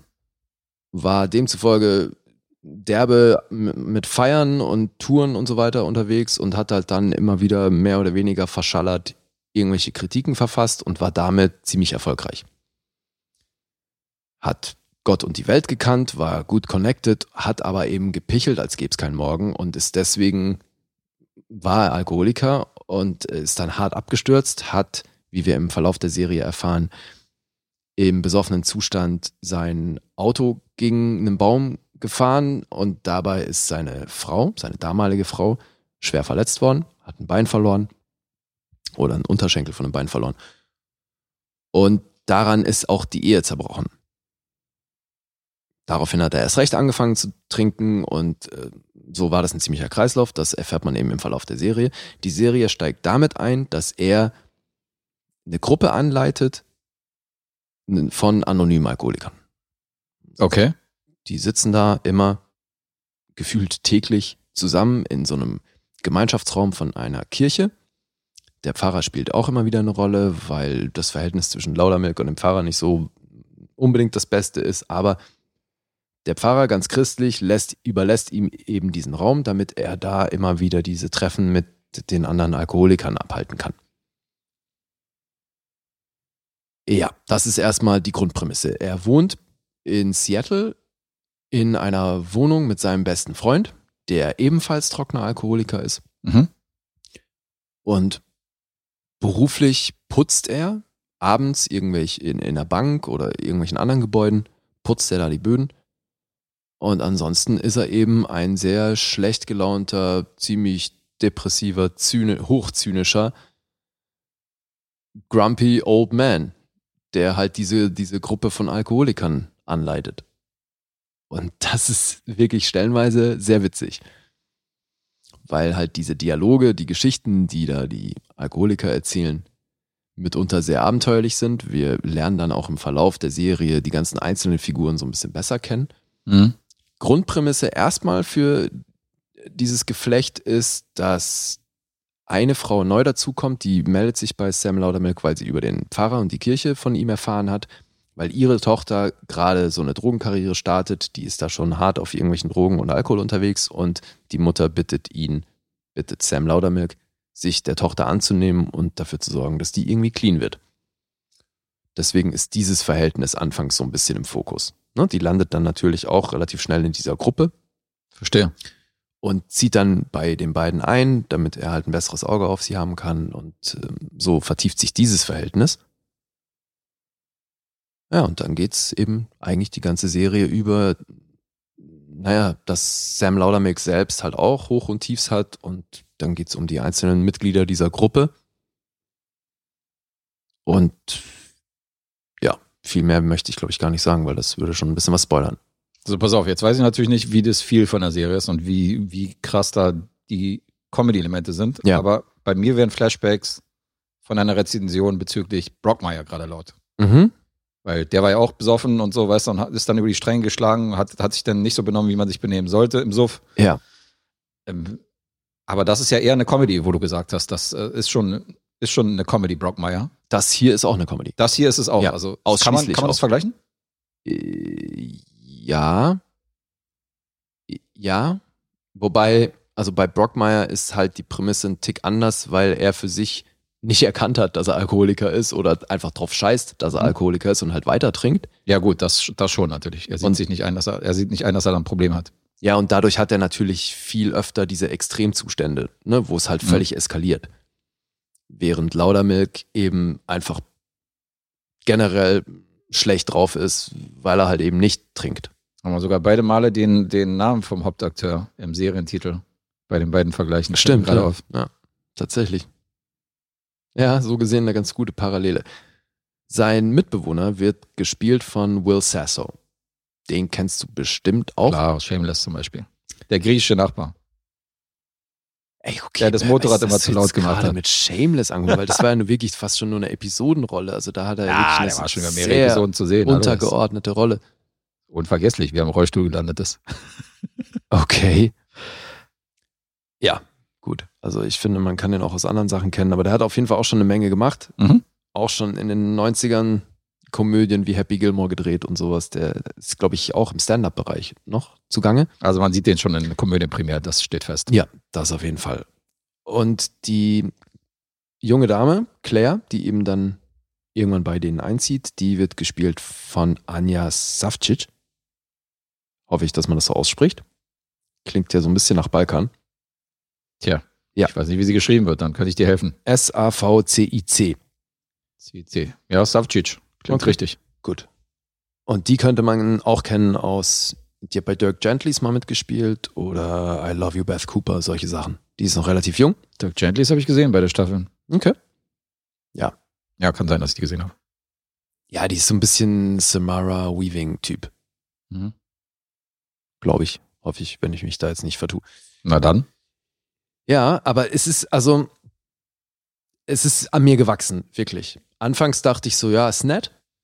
Und dann war ich halt irgendwann schon sehr drin, weil man eben auch die Charaktere natürlich irgendwann mag und bei denen ist. Mhm. Und es mag ähm, in eine falsche Richtung lenken, wenn man hier den Namen Peter Farrelly liest, in, in einem Con Comedy-Kontext. Ne, Weil man dann vielleicht instinktiv erwarten würde, es geht in so eine dumm und dümmer Richtung. Dass Mhm. es hier halt so ein bisschen Slapstick oder, oder eben Klamauk ist. Das ist es nicht. Ne, es gibt also hin und wieder gibt es Momente, wo halt eben einer der Alkis dann so eine Art Rückfall hat und äh, über die Stränge schlägt, aber im, im Großen und Ganzen ist es nicht albern, sondern die Comedy entsteht halt mehr aus den Situationen heraus und ist auch sehr, sehr viel auf einer verbalen Ebene, weil gerade Sam Laudermilk sich halt schon auch recht gut ausdrückt. Mhm. Und das stimmt schon. Da ist auf jeden Fall eine Parallele zu Brockmire. Okay, aber es wird nicht so derbe wie bei den üblichen Farrelly-Filmen. So. Nein, überhaupt nicht. Nee, nee, nee. Die haben ja auch diesen Unzertrennlich gedreht mit Matt Damon, wo der zusammengewachsen ja, ist. Alter, Okay, das ist aber natürlich ein ist Extremfall. Ja, klar. Ja, deswegen muss man ja fragen, in welche Richtung das geht. Nein, nein, nein. Also das ist natürlich dann schon, geht, definitiv ist das eine Spur harmloser hier. Verrückt nach Mary ist auch von den Farrellys, oder? Ja, ja, klar. Ja. Ja. Nee, aber eben, das war schon so Klamauk-Hochzeit, glaube ich. Ja, Mann. Das, da, Aber geile Sachen. ja, voll. Wirklich gute Sachen. Verrückt nach Mary ist ein mega Film. Legendär. Ja. Ja, und die haben eben hier primär in Vancouver gedreht, auch wenn die Seattle erzählen, Mhm. haben die eben in Vancouver gedreht, hat natürlich äh, Steuergründe und so. Aber ich finde die so unterhaltsam. Das ist halt auch was, was man wirklich sehr gut so zwischendurch mal gucken kann. Weißt du, hier Episodenlänge, halbe Stunde. Okay. Es gibt mit aktuell drei Staffeln, kann mir auch gut vor, und immer zehn Folgen pro Staffel, kann mir gut vorstellen, dass das noch weitergeht. Ja, ist eine Empfehlung von mir. Ich, wirklich, das ist ähm, eine, die ist mehr als nett. Wirklich, das ist schon, das kann man sich echt gut angucken. Ist jetzt bestimmt auch nicht so der derbe Mainstream-Kram. Mhm. Kann ich mir auch vorstellen, dass es vielleicht manchen Leuten, ja, jetzt derbe würde mich wundern, da muss man, glaube ich, schon sehr zart beseitigt sein. Aber es ist ja eben, es ist halt viel so Dialog, Humor, ne? Mhm. Der, der ja durchaus auch lustig sein kann. So voll, voll, deswegen, also ich, ähm, ich mochte das. Ich meine, gerade so äh, ich, Dialoghumor, ich meine, da gibt es ja genug Serien, die nur darüber funktionieren jetzt. So, ich meine, die Serien, die du hier genannt hast, Seinfeld und äh, hier, wie heißt er, Larry, alle Kirby Enthusiasm? Curb the Enthusiasm sind ja auch so, dass da viel über Wortwitz Ja, funktioniert. nur, klar. Ja. Ja, oder fast nur, ja. Ja. Ja, ja, Cool. nee, das ist tendenziell auf jeden Fall meine Baustelle hier. Okay. Dann sage ich mal was zu den Zahlen. Ähm, 7,7 gibt es auf IMDb, Metascore ist bei 76, auf Rotten Tomatoes gibt es ja nur Prozentzahlen, aber hier sowohl von Kritik als auch vom Publikum 92 Prozent. Wow. Das klingt natürlich sehr, sehr gut. Ich würde mal sagen, du kannst mich mit einer 7,5 eintacken. Das ist korrekt. Ist das korrekt? Gut. Oh, jetzt habe ich hier einen falschen Strich gemacht. So. Na, na, na. Nicht auf der falschen Seite den Strich machen. Geil, ja, liegst du richtig. Cool. 7,5 für Laudermilk. Gut zu wissen. So, pass auf, lieber Lee. Was sagt dir der Film Der große Siegfeld? Oder der große Siegfield? Oder The Great Siegfield? Was jetzt? Siegfeld? Ja, so heißt es auf Deutsch. Sag mir nichts. Sagt dir nichts, der Film. Nee. Mir hat er auch nichts gesagt. Und das ist eigentlich ein Grund, uns zu schämen. Ah ja? Weil wir haben ja einen Oscarsieger für Best Picture. Okay. Und nicht nur das, der war siebenfach Oscar nominiert In welchem Jahr? im Jahr 1936. Also die Oscar-Nominierung waren 37, aber von 36 ist der Film. Ja, gut. Also, Hat drei gewonnen, unter anderem für Best Picture. Und äh, ich will ja irgendwann mal alle Oscar-Kandidaten, die schon mal den Jahrespreis, äh, den Hauptpreis gewonnen haben, will ich ja irgendwann mal abgehakt haben. Das geht mir genauso, aber deswegen ist es nun wirklich nicht groß verwerflich, wenn man noch nicht beim Jahr 1936 angekommen ist. Ja, aber man sollte, weiß nicht, ich denke mir dann schon so, hm, so die Jahressieger für den Oscar für den besten Film des Jahres hätte man schon mal gehört haben können. Aber mir ging es ja genauso. Ich wüsste jetzt auch nicht, welcher Film das ist. Aber deswegen finde ich es halt erstaunlich, weil wir beide ja viel mit Filmen zu tun haben, dass der Film dann doch so unbekannt ist. Ja, dann erzähl mal. Ja, dann erzähle ich mal darüber. Äh, Regisseur des Ganzen war Robert S. Äh, nee, Robert Z. Leonard. Der hat ganze 162 Regie-Credits. Das ist einer von diesen fleißigen Regisseuren von damals, der etliche Filme gedreht hat, ob Kurzfilme, Langfilme, was auch immer. Autor William Anthony McGarry hat hier einen Film inszeniert und das ist eine Biografie. Steht auch beim Genre Biografie, Drama, Musical, Liebesfilm. Alles dabei. Mhm.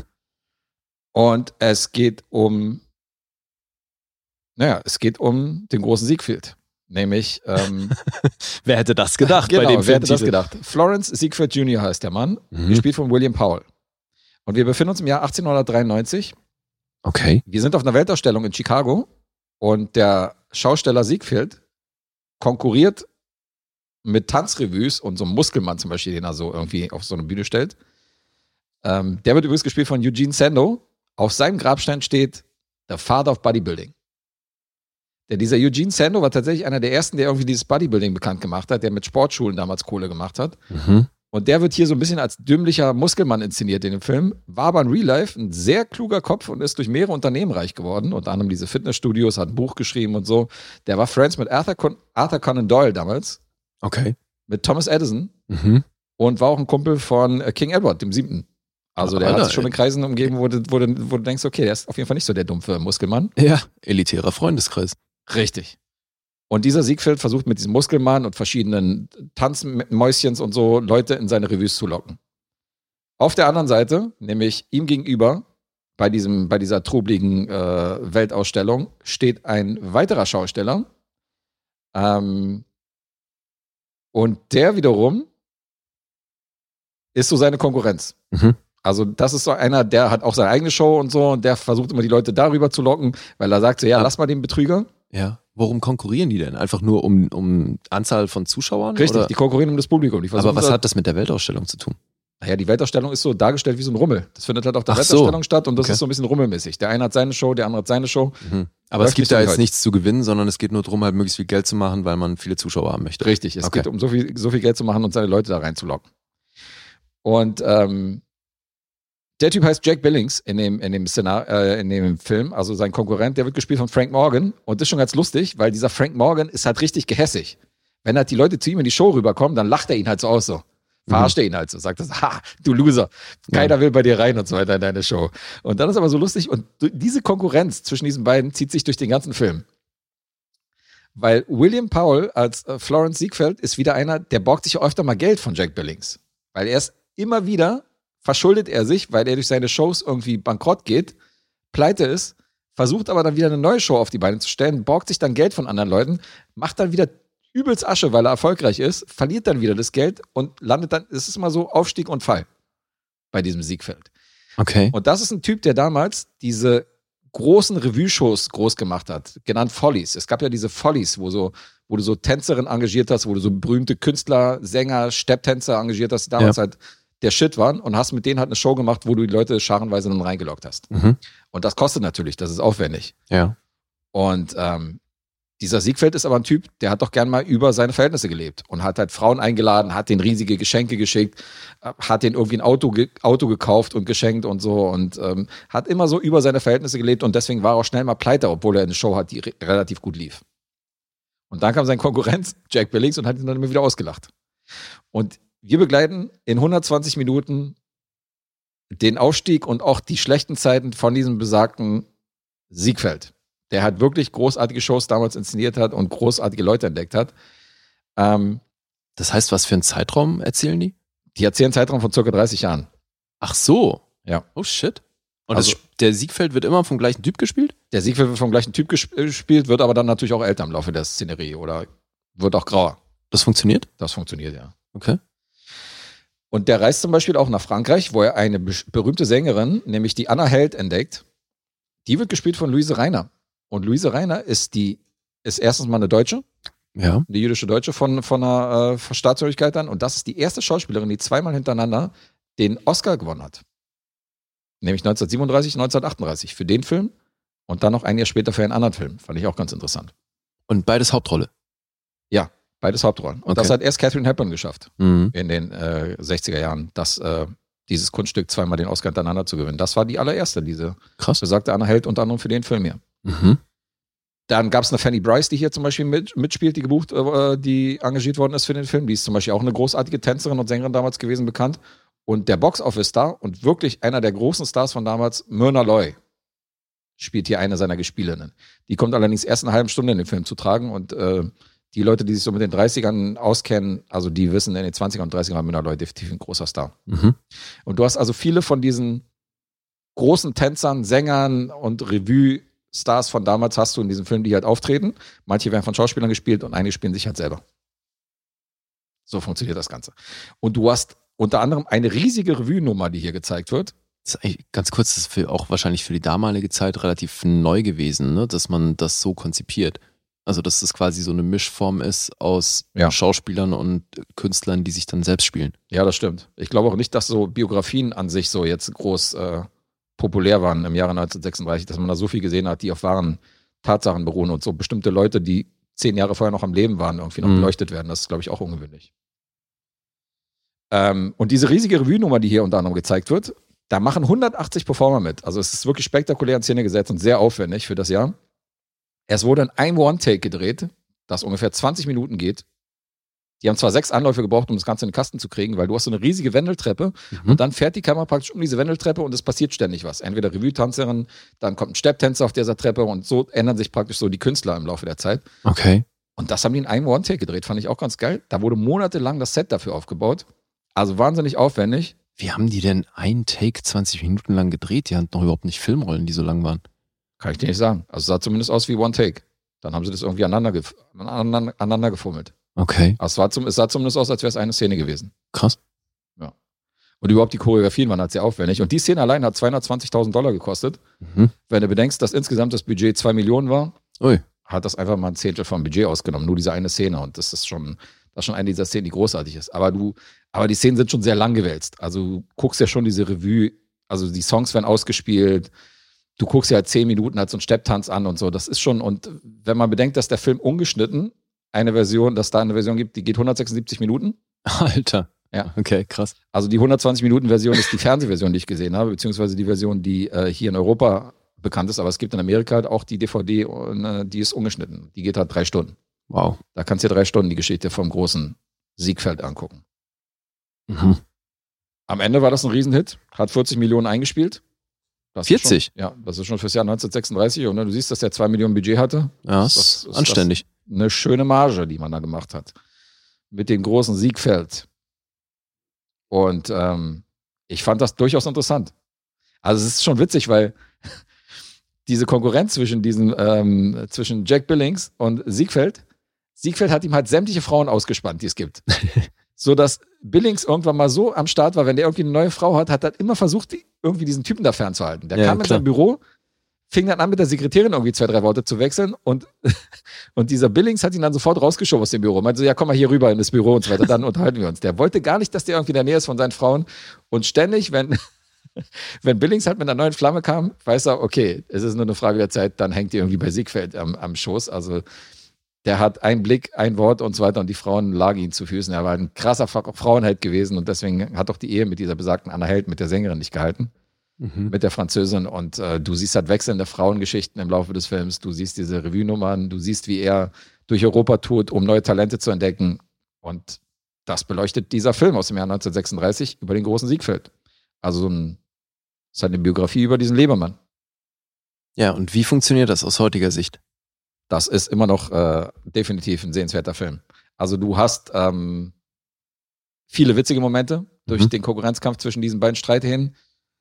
Du hast natürlich viel Musik, du hast viel Tanz, was man auch akzeptieren muss. Und äh, das ist ein bisschen teilweise ausgewälzt. Also wo du sagst so, okay, muss ich mir jetzt hier zehn Minuten irgendwie jetzt so eine Tanzshow angucken von, von einem, weißt du, von so einer Ballade oder Ja. so. Also das, also teilweise richtig aufwendig, richtig gut. Natürlich, wenn so teilweise so sechs Windhunde äh, auf die Bühne kommen und sich dann so, keine Ahnung, alle so parallel nebeneinander hinsetzen und dann siehst du diese Tänzerin, die um diese Windhunde rumrennen Mhm. und dann springen die Windhunde halt in einem Moment auf und rennen dann so aus dem Bild und so. Das heißt, es sieht richtig cool aus, wie die das choreografiert haben. Okay. Und ähm, du hast schon Momente, wo du denkst, so, alter krass, aber dann hast du wieder so Momente, wo du denkst, so nach zehn Minuten, okay, jetzt könnt ihr mal langsam den Song zu Ende bringen. Mhm. Also es ist natürlich schon ein bisschen. Und gerade diese, ich bin froh, nur diese 120-Minuten-Version gesehen zu haben. Also bei 176 Minuten kann ich mir schon vorstellen, hätte ich schon an der einen oder anderen äh, Stelle gegähnt oder hätte gesagt, so, das ist ein bisschen sehr lang gezogen hier alles. Aber diese zwei Stunden kann man sich den großen Siegfeld definitiv geben. Und aus filmhistorischer Sicht wahrscheinlich krass. Oder, Ja, also klingt ja so, wenn das so ein großes Ding war. das ist ein großes Ding, das ist ein großes Event. Also ich kann mir vorstellen, dass da die Leute scharenweise ins Kino gerannt sind und dass sie gesagt haben, Alter, okay, da steckt richtig Kohle drin. Aber ähm, auch hier, man muss schon diese alten Filme mögen. Man muss die alten Hollywood-Musicals mögen, weil das ist schon sehr Mhm. musikalisch und äh, was hier gezeigt wird. Aber ist interessant, ist gut. Definitiv. Ist jetzt natürlich nicht vergleichbar mit so einem Mafia-Film aus den 30ern oder mit Frankenstein und was es da alles gibt. Also sind ja Filme, die sind durchaus unterhaltsamer, weil wir haben, hier geht's halt um diese Follies und um diese Musikrevues. Muss man halt auch akzeptieren und mögen so. Ja, magst Also, du das? Klar. Na, so klar ist das nicht. Doch, ich mag alles. Ja, weil du ja gerade auch meintest, da muss ich mir halt zehn Minuten die Tanznummer angucken. Ja, natürlich nicht zu viel von allem. Ja, aber das klingt ja jetzt hier schon nach einer geballten Ladung davon. Also, Naja, du hast ja auch Handlung zwischendurch. So ist ja nicht, ist ja, sind ja nicht nur diese Tanznummern, aber die sind schon, die sind schon ein bisschen breit getreten. Also man muss schon, ich habe ja gerade gesagt, dieser One-Take da geht ja 20 Minuten. mhm. Muss halt, also du hast zwar eine Menge zu sehen, aber gut, irgendwann nach 15 Minuten denkst du halt auch so. Wie lange geht das Gesinge jetzt noch genau? Klar. Ja. Also das ist schon recht ausgewälzt und mit 180 Minuten fast war das ja ein, ursprünglich auch ein ganz schönes Epos. ja, da wäre wahrscheinlich noch ein bisschen mehr getanzt und gesungen worden. Ja, da wird wahrscheinlich mehr getanzt und gesungen. Aber ist jetzt nicht so, dass ich bei den 120 Minuten denke, Alter, habt ihr diesen Film zusammengekürzt, meine Fresse. Also Hat trotzdem funktioniert. auch ja. so funktioniert das gut. Okay. Punkte? Das ist wahrscheinlich nicht von den großen Oscarsiegern, ist das jetzt nicht der, der jetzt hängen bleibt, wo man sagt, so, ist jetzt der Riesenklassiker, so à la Citizen Kane, sondern Mhm. das ist jetzt, siehst ja, ich kannte den Film nicht, du kanntest den Film nicht. Jetzt habe ich mal einen Oscarsieger abgehakt aus dem Jahre 1936. Und das wird sicherlich nicht der letzte sein. Na, aus dem Jahr wahrscheinlich schon. Schlaumeier. Du meintest doch, du willst die Best Picture Filme durchgehen. Nee, nur den aus dem Jahr 1936. Immer auf meiner Bucket-To-Do-Liste den Oscar-Film von Jahr 1936 abhaken. Meine kürzeste Watchlist auf Letterboxd, die ich gefunden habe. Der Oscar-Film aus dem Jahr 1936. Ein Film ist da drin gewesen. 100% erfüllt. Aber würdest du, würdest du das denn jetzt anderen Leuten empfehlen? Also vor allem Leuten, die nicht einen Filmpodcast machen? Nee. Nee. Also nur Leuten, die wirklich sehr filmisch interessiert sind äh, an Klassikern und die mit der Thematik ein bisschen anfangen können. Und die allgemein so ein Faible haben für 30er-Jahre-Filme. Den würde ich empfehlen. Okay. Ansonsten schwierig. Na gut. Und selbst wenn man Musicals nicht mag, oder selbst wenn man Musicals mag, gibt es wahrscheinlich Sachen, die ich eher empfehlen würde als, als äh, der große Siegfeld. Ja, gut, klar. Ja, aber trotzdem, kann man schon machen. Okay. IMDb ist bei einer 6,7, Mhm. Rotten Tomatoes 6,1. Und äh, es gibt kein Metascore übrigens, es gibt äh, aber eine Audience-Bewertung von Rotten Tomatoes, die ist bei 3,3. Und Letterboxd, auch nicht so doll, 2,9. Oha. Also ich konnte das gut gucken, ja. Das ist jetzt nicht, äh, das ist jetzt schon besser als Durchschnitt. Also nicht, dass du jetzt hier zu tief stapelst. Ja. Ich glaube, du bist bei 6,5. Ist eine 7. Dann doch. Ja, ist eine 7. für Okay. The Great Siegfeld. Ja, habe ich natürlich auch noch gespielt mit dem Gedanken. Zumindest haben wir ja immer richtig gependelt hier. Ja, ja. Okay, dann komme ich mit meinem letzten Film für heute. Mhm. Es ist ein Film, wie schon gesagt. Und es ist, wer hätte das gedacht, Poster-Content. Weil ich muss mich da ja so ein bisschen ranhalten und muss ja das Poster weiter abarbeiten. Habe ich auch. Sehr schön. Jetzt wäre es gut, wenn wir den gleichen hätten, oder? Nee, das wäre gar nicht gut. ja, das denke ich mir. Meiner ist von Hitchcock. Okay. Entspannung. Bin fein raus. Wunderbar. Aber Und- auch hier hätten wir jetzt eine Patreon, hätten wir Patreon-Film noch vorziehen können. Das ist ganz gut, dass wir die Reihenfolge machen. Ja, ja. Okay, Hitchcock. Ich kannte ihn noch nicht. Ich bin sehr gespannt, ob du den schon kennst. Es ist auf IMDb in den Top-Rated Movies ist dieser Film auf Platz 151 Mhm. Und der erste und einzige Film, den Hitchcock in 3D gedreht hat. Grenzt das die Nummer für dich ein bisschen ein? Ich habe schon mal irgendwas in dieser Richtung gehört, aber also das ist wieder so ein Ding. Wenn du es jetzt sagst, denke ich so, ach so, ja klar, auf jeden. Ja. Aber nee. Okay. Ich habe jetzt natürlich sofort Vertigo und diesen geilen Effekt vor Augen. Ja, das nicht wär- wirklich 3D. Das wäre es natürlich gewesen bei Vertigo. Ja, nee, dieser Film trägt im Original den Titel Dial M for Murder. Auf Deutsch Bei bei Anruf Mord. Mord. Ja. Kennst du den Film? nee, nicht gesehen. Ah, okay. Ja, ich, wie gesagt, bis vor kurzem auch nicht. Und äh, jetzt habe ich den mal abgehakt. Ist, kann ich vorwegnehmen, ein sehr interessantes Ding. Mhm. Regisseur, wie schon gesagt, Alfred Hitchcock. Autor Frederick Knott, der auch schon das Stück geschrieben hatte. Weil das ist, wie so oft bei Filmen aus der Zeit, hier ein Film, der auf einem Stück basiert. Im Grunde wurde die Story das erste Mal gemacht, als Frederick Knott daraus einen Fernsehfilm für die BBC gemacht hat. Ja. Daraufhin wurde das als Theaterstück adaptiert, lief sehr erfolgreich am Broadway, hat da auch Tonys gewonnen. Insgesamt wurden 552 Aufführungen gespielt. Das lief also eine ganze Weile, ging 52 los. Dann gab es eben äh, 53 zum Beispiel ein Tony für John Williams, der hier auch mitspielt Mhm. der dann seine Rolle einfach übernommen hat. Und dann wurde das eben 54 von Hitchcock verfilmt. Beziehungsweise 54 kam es raus. Ja.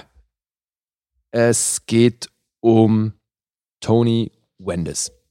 Und Tony Wenders ist ehemaliger Tennisprofi und ist verheiratet mit Margot Wendes. Die beiden werden gespielt von Ray Milland und Grace Kelly. Grace Kelly, die hat, das fand ich so krass, weil in meiner Erinnerung ähm, hat die irgendwie eine Menge gemacht, aber die Dame hat tatsächlich nur elf Filme gedreht. Mhm. Drei davon mit Hitchcock. Und das ist einer davon. Und Ray Milland, den könnte man noch kennen aus The Lost Weekend. Diesen ist auch ein Billy Wilder-Film, der mir noch fehlt. Mhm. Dafür hat er auch einen Oscar bekommen übrigens. Aber der hat auch bei Love Story oder so mitgespielt. Also, wenn du den siehst, hast du ihn bestimmt auch schon mal gesehen. Mhm. Das war aber so eine Sache mit der Besetzung hier, wie so oft. Weil Hitchcock wollte eigentlich Cary Grant. Der wollte keinen Bösewicht spielen. Weil hier ist die Hauptfigur tatsächlich eigentlich ein Bösewicht. Naja. Wirst du gleich erfahren aufgrund der Handlung. Und dann gab es eben diverse Querelen. Hitchcock wollte das nicht in 3D drehen. Warner Bros. hat gesagt, musste machen. Die haben darauf bestanden. Das hatte dann eben so ein paar Komplikationen zur Folge, weil diese Sache mit dem 3D sollte dann eben auch entsprechend inszeniert werden. Das heißt, du hast hier entsprechend ähm, die Einstellung, siehst du auch, es ist fast schon so ein bisschen Hitchcock untypisch, was du hier von der Bildsprache her geboten bekommst. Mhm. Das wusste Hitchcock natürlich so, der hatte keinen Bock auf diese Einschränkung, aber wie gesagt, das Studio hat darauf bestanden. Und er hatte halt einen Vertrag mit, mit Warner und musste den erfüllen, also konnten sie ihn zwingen. Diese ganzen Umstände hatten aber halt zur Folge, dass der wenig bis gar keinen Bock auf die Inszenierung hatte. Ne, weil er so gezwungen wurde und hier halt nicht sein Ding machen konnte. Dann war er so unterwegs wie Bruce Willis in seinem neuen Film. Ja, also er hat sogar gesagt, dass ihm das Ding so unwichtig war, dass er eigentlich auch die, die Regieanweisung übers Telefon hätte geben können. Oha. Ja. Und äh, wie gesagt, dass die, die Sachen, die er da inszeniert hat, hat, dass die auch nicht weniger interessant gewesen wäre, wenn er sie in der Telefonzelle inszeniert hätte. Solche Sachen hat er dann gesagt. Also der war echt nicht gut zu sprechen auf das ganze Ding.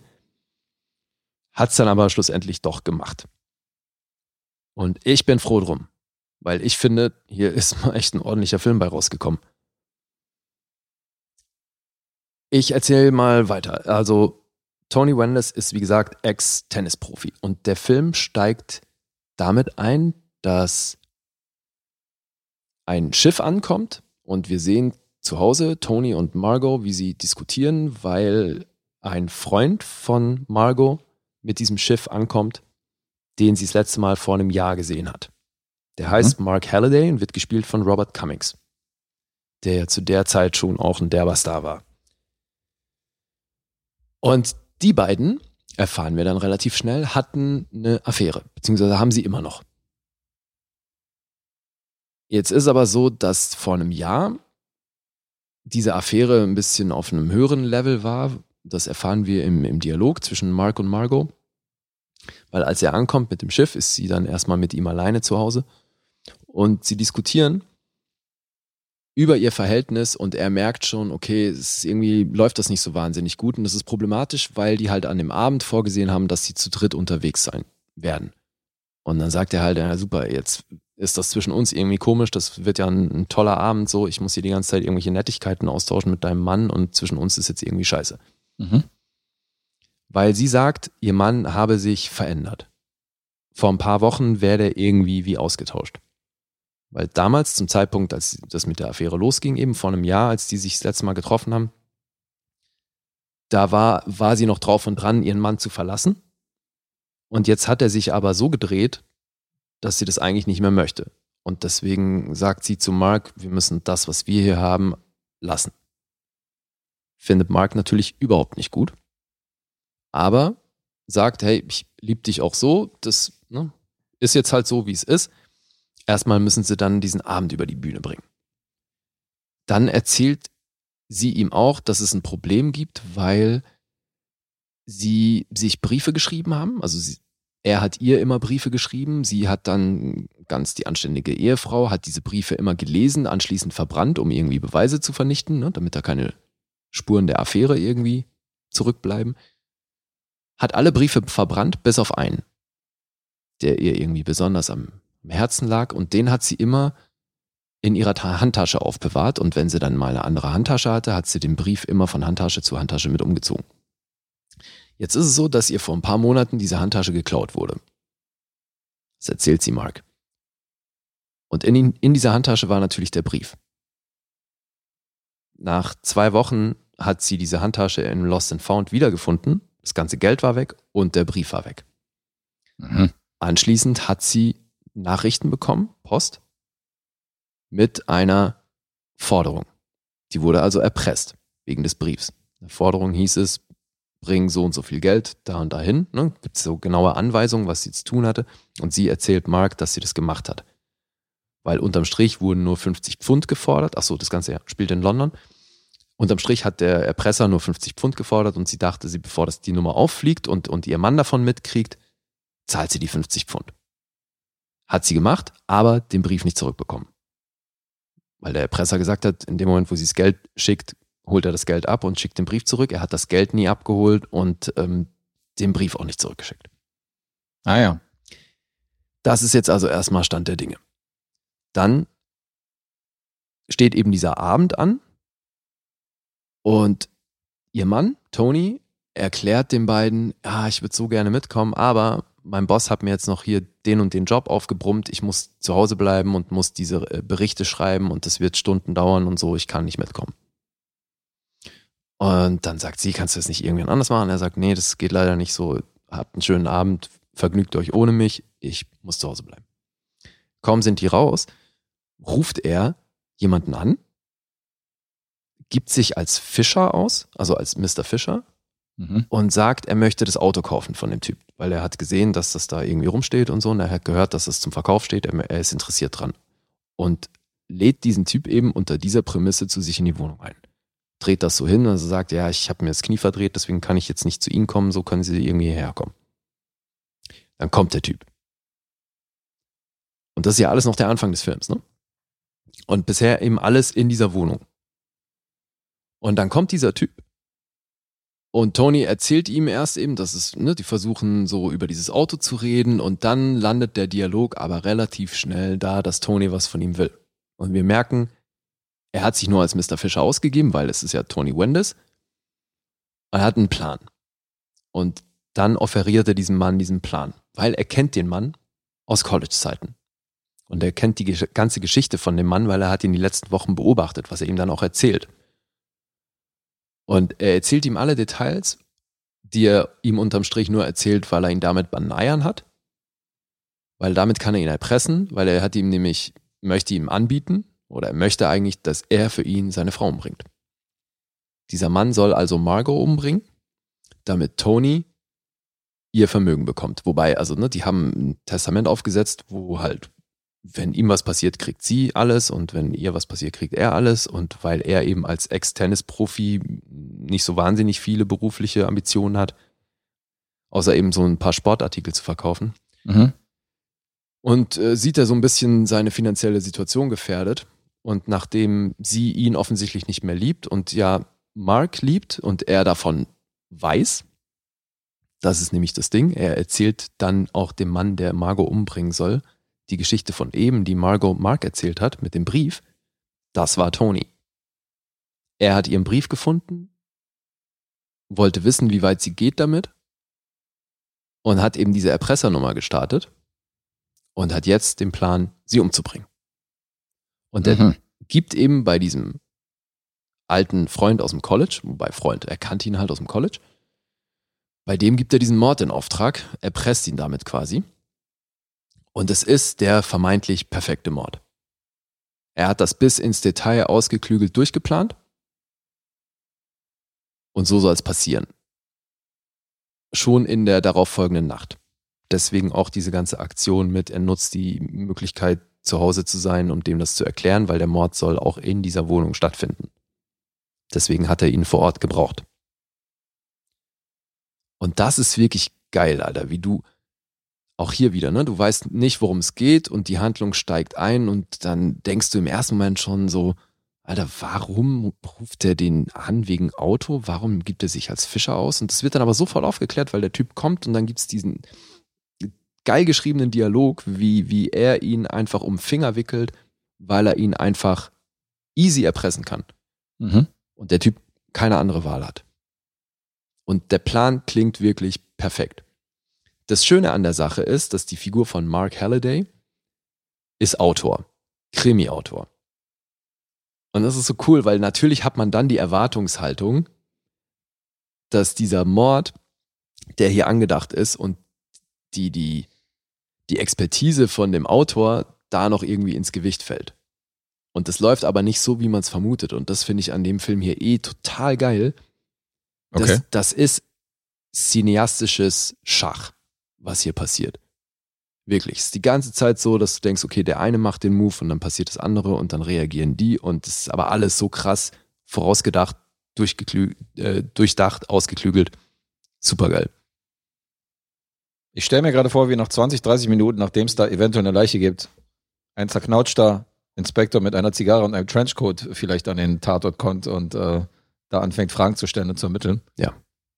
Klingt wie so eine ausgefeilte Columbo-Folge, die auch durchaus, äh, wo der Mörder, beziehungsweise derjenige, der den Mord dann begangen hat, ja auch einen sehr, sehr ausgeklügelten Plan immer sich ausgedacht hat, mit allen Eventualitäten und so. Ja. Das hat mich so ein bisschen dran erinnert. Also, ich. Ohne jetzt Hitchcock natürlich ja, abwerten ja, wollen. ich weiß auch ehrlich gesagt nicht, bis wohin ich erzählen soll, weil eigentlich passiert das alles noch recht zu Beginn. Aber es ist, glaube ich, viel geiler, wenn man auch hier wieder weniger weiß drüber. Ja. Weil dann bist du, wirst du hier echt auf so einen Ritt mitgenommen, wo es dann oft die eine oder andere Wendung gibt. Und das ist ziemlich geil. Es ist wahrscheinlich wirklich am wenigsten Hitchcock, wie irgendein Hitchcock-Film sein kann, so, weil diese, diese vielen Elemente, die sonst so einen Hitchcock-Film ausmachen, Mhm. sind hier nicht in der Form zumindest da. Das ist trotzdem krass, wie spannend dieser Film ist. Also selbst in Situationen, wo du quasi von dem Charakter davor erklärt bekommen hast, was passieren wird, Ja. bist du da echt einer krassen Spannung ausgesetzt. Und das macht Hitchcock einfach wieder sensationell. Was hier wirklich raussticht, sind die ganz wenigen Außenbilder, die es gibt. Weil da kommt vor allem dieses 3D-Ding, äh, wirkt da irgendwie ganz komisch, das wirkt so seltsam abgesetzt und äh, ja, funktioniert nicht so wirklich, weil du halt auch da siehst, das Studio ist und so. Und das ist eh, aber es spielt ja sowieso 99% spielen in, in, in einer Wohnung oder in einem anderen Haus und so. Und das 3D ist aber jetzt ohne Brille, das sind einfach nur irgendwelche Effekte, die dann, also du siehst dann Ja, irgendwas das, in nein, Kamera also das oder ist was. jetzt natürlich diese Flat-Version, wie sie genannt wird. Mhm. Aber die haben natürlich damals in den Kinos, kennst du das doch hier mit äh, aus Zurück in die Zukunft oder sonst was. Ja, da ja. Rot-Grün-Brillen und so. Aber das ist jetzt hier nicht verschwommen, wenn du den Nein, Film nein, nein, normal natürlich nicht. Nein. Okay. Hab ja, also es gibt auch eine, äh, das wäre für dich vielleicht interessant, es gibt den, glaube ich, auch als 3D Blu-ray. okay, den gibt's. Das wollte ich nämlich wissen. Ja. Ob das damals so ein Kinogimmick war, weißt du, oder ob das, und das nervt ja, wenn du die Filme dann anguckst, die so offensichtlich auf 3D auszielen. Ja. Und die fliegt halt ständig irgendwas ins Gesicht, obwohl du den Film mit 2D siehst. Das ist ja eher störend. Ja, deswegen hast du Deswegen. hier viele von diesen ähm, Low-Angle-Shots, ne, wo du wo irgendein Objekt im Vordergrund hast und so Mhm. und dann der Typ dahinter sitzt. Natürlich ist das, merkst du an den Einstellungen. Deswegen sage ich ja, es hat halt nicht diese klassische Hitchcock-Handschrift von der, von der Kameraarbeit. Okay. Also die Bildsprache ist eigentlich eben nicht so wahnsinnig typisch Hitchcock, finde ich. Trotzdem hast du hier natürlich Sachen, wo du ganz klar merkst, das ist ein Hitchcock-Film. Es kommt ab einem gewissen, an einem Zeitpunkt kommt eine Schere zum Einsatz. Und da war es ihm super wichtig, dass du diesen, dieses Schimmern, das Lichtschimmern auf der Schere siehst. Mhm. Und an der Szene haben sie halt ewig rumgedoktert, bis es so war, wie Hitchcock sich das vorstellte.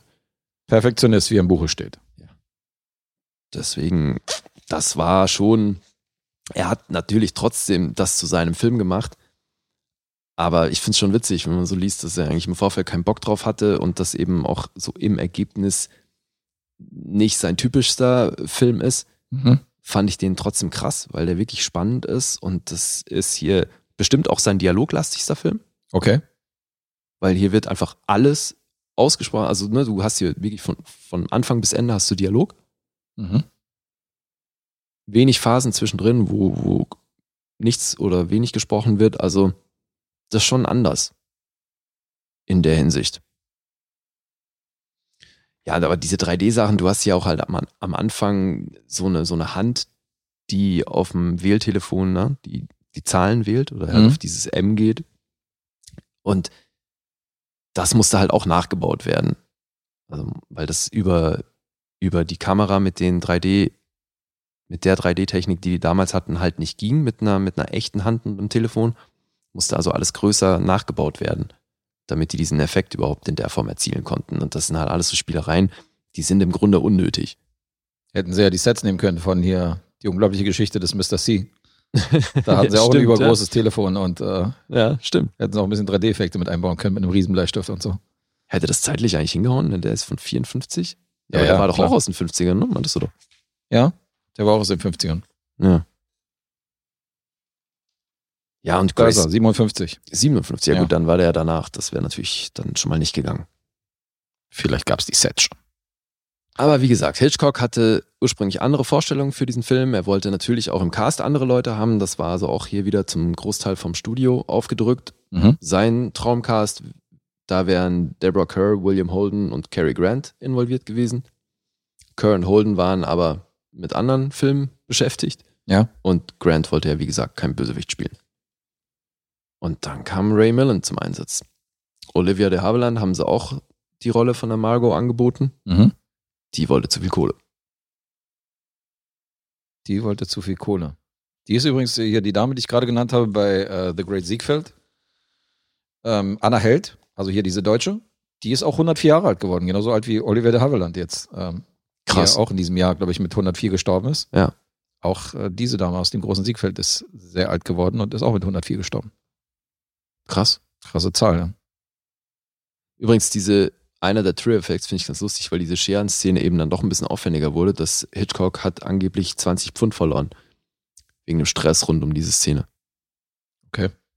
Ja, mal Diättipps auf jeden Fall mal aufschreiben können hier für die Nachwelt. Ja, ihr müsst einfach 20 stressige, stressige Filmarbeiten. Ja, Dann stressige Scheren. Ja. Okay. Kennst du den Film Ein perfekter Mord mit Michael Douglas? Ja, kenne ich. Das ist ansatzweise ein Remake. Also es ist eine sehr lose, sehr lockere Adaption von dem Stoff. Ah ja. Und den habe ich auch gesehen und fand den ja nicht so prall. Ich weiß nicht, wie du den in Erinnerung hast, aber ich fand den, glaube ich, eher dünn. Ja, ja, ging mir genauso. Der ist nicht groß haften geblieben im Gedächtnis. Okay. Ja, und hier, also wie gesagt, ne, es ist, es ist tricky, weil man könnte natürlich irgendwie was aussetzen an diesem Film. Aber gerade als Krimi finde ich das großartig. Und ich bin nun wirklich kein Krimi-Fan. Mhm. Aber das ist, das zieht von vorne bis hinten durch. Weißt du, da ist richtig, das hat Drive. So, das ist dann, es ist wirklich, es ist spannend, es ist Keine Längen. so, dass du auch nicht, keine Chance hast zu wissen, Mhm. wie, wo, was. So im Vorfeld schon weißt, alles klar, so geht die Nummer aus. Wirklich geil geschrieben. Cool. Soll ich was zu den Zahlen sagen? Mach mal. 8,2 auf IMDb. Metascore ist bei 75. Auf Rotten Tomatoes gibt es von der Kritik 7,3 und vom Publikum 4,2. Auf Letterboxd ist er bei einer 4,0. Für Dial M for Murder. Nicht 1,4 schlecht. Millionen hat er gekostet. 1,4 Millionen hat er gekostet. Nicht Mhm. schlecht, nicht schlecht. Äh, Ich sage, du bist bei einer 9. Ich bin hier bei 10 Punkten. 10 Punkte. Wo ist die Euphorie? Wenn man sie braucht. nee, ohne Scheiß. Ich war wirklich schwer beeindruckt davon, wie geil ich diesen Film fand. Okay. Äh, Wirklich, ich hätte es nicht gedacht, weil der. Ich hätt's auch nicht also, gedacht. So gerade bei Krimis und so ist es ja eigentlich für mich was, wo ich mich freue, wenn es gut gemacht ist. Hm? Ich habe mir schon gedacht, dass du überrascht bist, dass der dich doch so überzeugt hat, aber ich wusste nicht, dass du so, so dass du sie in der vollen 10 ist schon Doch. krass. Okay. Fa- Fand ich echt einen fetten Film. So, was hattest du getippt? 9. Also minus Ja. 1. Okay. Alright. Das ist ja nicht so schön. Na gut. Also, guck ihn dir an. Ich bin sehr gespannt, was du sagst. Ja, werde ich machen, definitiv. Der steht noch auf der Agenda. Ich habe ja meine große Hitchcock-Box, da ist der auch mit drin. Und der ist mal verdient auf dem Poster. Mhm. Also wir hatten es ja schon oft davon, dass da auch Filme drauf sind, wo man streiten könnte, ob die es wert sind, da gelistet zu werden, aber das stimmt. der hat's verdient. Ah, sind schon die meisten. Also die meisten haben da schon ihre Daseinsberechtigung, kann man schon nicht anders sagen. Also Ja. die, die äh, da nicht hingehören, das ist eher die Ausnahme. Ja. Okay. Kommen wir mal zu meinem Poster-Content. Haben Mhm. wir auch gesagt, schließe ich auch mit einem Posterfilm ab. Und der ist auch auf der 1001 Movies You Need to See Before You Die Liste. Ja gut, war der natürlich auch. Ja. Aus dem Jahre 1988 habe ich hier einen Film. Und der ist primär aus den Niederlanden. Wobei Ach. auch Frankreich und Deutschland mitproduziert haben. Ja, dann weiß ich jetzt auch, welches ist. The Vanishing. Ja. Spurlos heißt der auf Deutsch. Mhm. Den habe ich mir jetzt angeguckt. Dieses Entführer-Ding, ne? Das ist das Entführerding, richtig. Ja. Schon mal gesehen? Nee, nee, der fehlt mir ja auch. Auch noch offen. Kennst du das Aber das Remake? ist sehr gut, weil dann kannst du mir die Blu-ray ausleihen. die kann ich ausleihen. Die Ja. habe ich mir blind gekauft tatsächlich. Wunderbar. Hast du ähm, hast das Remake gesehen aus dem Jahr 93? Der auch spurlos heißt. Nee. Da gab es von, äh, von dem Regisseur, Georges äh, Slusier, der ja auch hier Regie geführt hat, der hat auch das amerikanische Remake inszeniert mit äh, Jeff Bridges in der Hauptrolle und Kiefer Sutherland. Ah, okay. Und das kannte ich. ja, ich bin mir gerade nicht sicher, ob ich den vielleicht nicht doch kenne. Hat also der, das ist ein 1 zu 1 Remake oder wie ist das? das ist ein ziemliches 1 zu 1 Remake, genau, wo die Rollen, die ich dir jetzt vorstelle, einfach von den amerikanischen Hochkarätern nochmal dargestellt worden sind. Ey, das ist so affig, ne? Dass die Amis das seit Jahrzehnten machen, dass einfach sobald was Brauchbares aus einem anderen Land kommt, machen sie es einfach selber nach. Ja, klar, das ist ja normal. Wobei es gab schon ein paar Filme, die, wo die amerikanische Version das Ganze noch verbessert hat. Also das muss man ja auch mal sagen. Also es hat natürlich auch ein paar gute, gute Seiten. Ja? Ja. Wird, würden dir da spontan ein paar einfallen? Äh, ein paar von Remakes. Ja, wo, wo ein Remake, ein amerikanisches Remake besser war als das Original? Ich würde sagen schon, auf jeden Fall. Ich mochte zum Beispiel den, ähm, was war denn das? Das war doch auch irgendein holländischer Film. Da gab es doch von, von diesem, von diesem Nightwatch gab es doch mal ein Remake von dem, ähm, wo dieser Typ auf die Leichen aufpasst, in dieser Leichenschauhalle. aber der ist doch nicht, da ist doch das Remake nicht besser als das, Das Original ist geil, aber ich mochte das Remake irgendwie mehr. Das Oh. hat mir irgendwie besser gefallen. Okay. Weil du hast halt beim, beim Original hast du halt so irgendwelche holländischen Schauspieler, die du nicht kanntest, und dann wurde das Remake in Szene gesetzt mit irgendwelchen. War das Ewan McGregor? Ja, das war Ewan McGregor. Und Genau. ich meine, da bin ich als Fan schon auf jeden Fall dabei, den geil zu finden. Ich mochte den auch, aber ich fand den nicht besser als das Original. Weiß ich nicht. Der ist auf jeden Fall äh, dicht dran. Also es gab schon ein paar, wo ich sage, okay, hier hast du wenigstens ein paar coole Schauspieler, die ich selber auch mag. So, das ist natürlich immer ein Bonus. Aber klar, normalerweise zieht man das Original meistens vor. Ja gut, jetzt kann man drüber streiten. Gibt ja auch Filme, äh, die geremaked worden sind, 30, 40 Jahre später. Und ähm, streng genommen ist Scarface auch ein Remake. Ja, Weißt ja du? eben. Und äh, ein perfekter Also Mord halt auch. Aber das ist, das wäre erst recht ein- kein gutes Beispiel. dafür. Genau, das ist jetzt das Negativbeispiel. Aber jetzt bei Scarface zu sagen, dass dir die Al Pacino-Version besser gefällt als der 30er Jahre Gangsterstreifen, ist zum Beispiel auch ein legitimes Ding oder eine legitime Meinung. Ja, und das fände ich dann aber eben sehr weit hergeholt als amerikanisches Remake, zumal der erste ja auch schon amerikanisch war. Ja, ja, in dem Fall natürlich nicht amerikanisch, aber trotzdem halt ein Remake. Also es, gibt auch Filme, gerade wo viele Jahre dazwischen liegen, das würde ich damit sagen. Ähm, da kann man schon sagen, dass man die neue Version vielleicht mehr mag. Also fallen mir bestimmt ein paar ein, wenn ich überlegen würde. Egal. Zurück zu The Vanishing. Georges Luzier ist auch der Regisseur von der holländischen Version. Ähm, selbiger adaptierte das Buch von Tim Krabbe. The Golden Egg hieß das, von 1984. Da wurde so ein bisschen die Prämisse genommen und daraus hat man einen Film gemacht. Mhm. Und es geht um das holländische Pärchen Rex und Saskia. Die sitzen gut gelaunt im Auto auf dem Weg nach Frankreich, wollen urlauben. Auf dem Dach sind so ihre Fahrräder geschnallt, wollen da so ein bisschen durch die, durch die Gegend radeln, sind da Tour de France-Fans, wie hier so ein bisschen äh, klar wird. Und Saskia macht ihren Freund darauf aufmerksam, dass der Benzintag sich dem Ende neigt. Und er sagt: Ja, ja, lass mich mal hier machen. Ich weiß schon, wie mein Auto funktioniert. Was passiert? Die bleiben im Tunnel stehen. Im Tunnel. Ja, natürlich Oh, gefährlich. Albtraum. Albtraum, genau, sind im Tunnel in so einer Kurve drin, haben natürlich übel Schiss, müssen halt raus, um Benzin zu holen oder Hilfe zu holen. Sie sucht natürlich eine Taschenlampe auf der Rückbank, wie so eine Bekloppte. Und er sagt, ey, wir müssen hier aus dem Auto raus, dass uns hier keiner irgendwie gegenfährt. Komm endlich. Sie will aber diese Taschenlampe suchen, streiten sich halt. Und er sagt, okay, dann bleib halt hier. Wobei da hinkt die Nummer ja schon so ein bisschen, ne? Inwiefern? Na, weil nur wenn der Sprit leer ist, heißt es ja nicht, dass, die, dass du die Zündung nicht mehr ankriegst. Heißt, die Lichter müssten noch funktionieren. Weil man der einzig sinnvolle Move wäre ja dann. Die Lichter sind doch nicht aus, aber die sind auf diesem Standlicht. Also das Licht ist nicht so bei vollem. Aber Ja, trotzdem, wenn so ein LKW um die, um die Ecke brettert, der rechnet nicht damit, dass nah ein Auto steht. Also selbst wenn die Lichter an äh, ist es gefährlich. Ja, logisch ist es gefährlich, aber dann würde ich halt irgendwie Lichter anlassen und gucken, dass ich die Karre entweder selber da rausschiebe oder stehen lasse. Ja. Aber die Lichter sind, ähm, also die sind jetzt nicht aus in dem Film. Und Warnblinker haben sie auch nicht an? Nee, Warnblinker ist nicht an. Das hat nur dieses Standlicht an. Okay. So, er, hat jedenfalls keinen Bock mehr darauf zu warten, dass sie die Taschenlampe gefunden hat und macht sich dann auf den Weg mit dem Benzinkanister zur, äh, wieder raus aus dem Tunnel zur nächsten Tankstelle zu fahren. Äh, zu fahren, zu laufen. Und sie bleibt derweil in dem Auto. Okay, das ist aber, ja, Also zumindest als er sie verlässt. ja. So, dann kommt er wieder in diesen Tunnel rein mit seinem vollen Benzinkanister, macht das Auto voll und sie ist halt weit und breit nicht zu sehen. Oh, Das heißt, die ist weder beim Auto noch sonst irgendwo und er weiß nicht, was da passiert ist. mhm. Äh, ruft sie natürlich, steigt dann in das Auto, fährt los und vor dem Tunnel steht sie dann und wartet auf ihn. okay. Steigt dann wieder ins Auto dazu. Die beiden sprechen sich ein bisschen aus nach dem Stress, nach dem Triezen. Sie wollten natürlich nicht im dunklen Tunnel warten und dann fahren die weiter und kommen an eine Autobahnraststätte. Und als sie an diese Autobahnraststätte kommen, ähm, ist halt alles wieder Friede, Freude, Eierkuchen. Er wartet halt am Auto, während sie auf Toilette will und irgendwie Getränke für die beiden holen.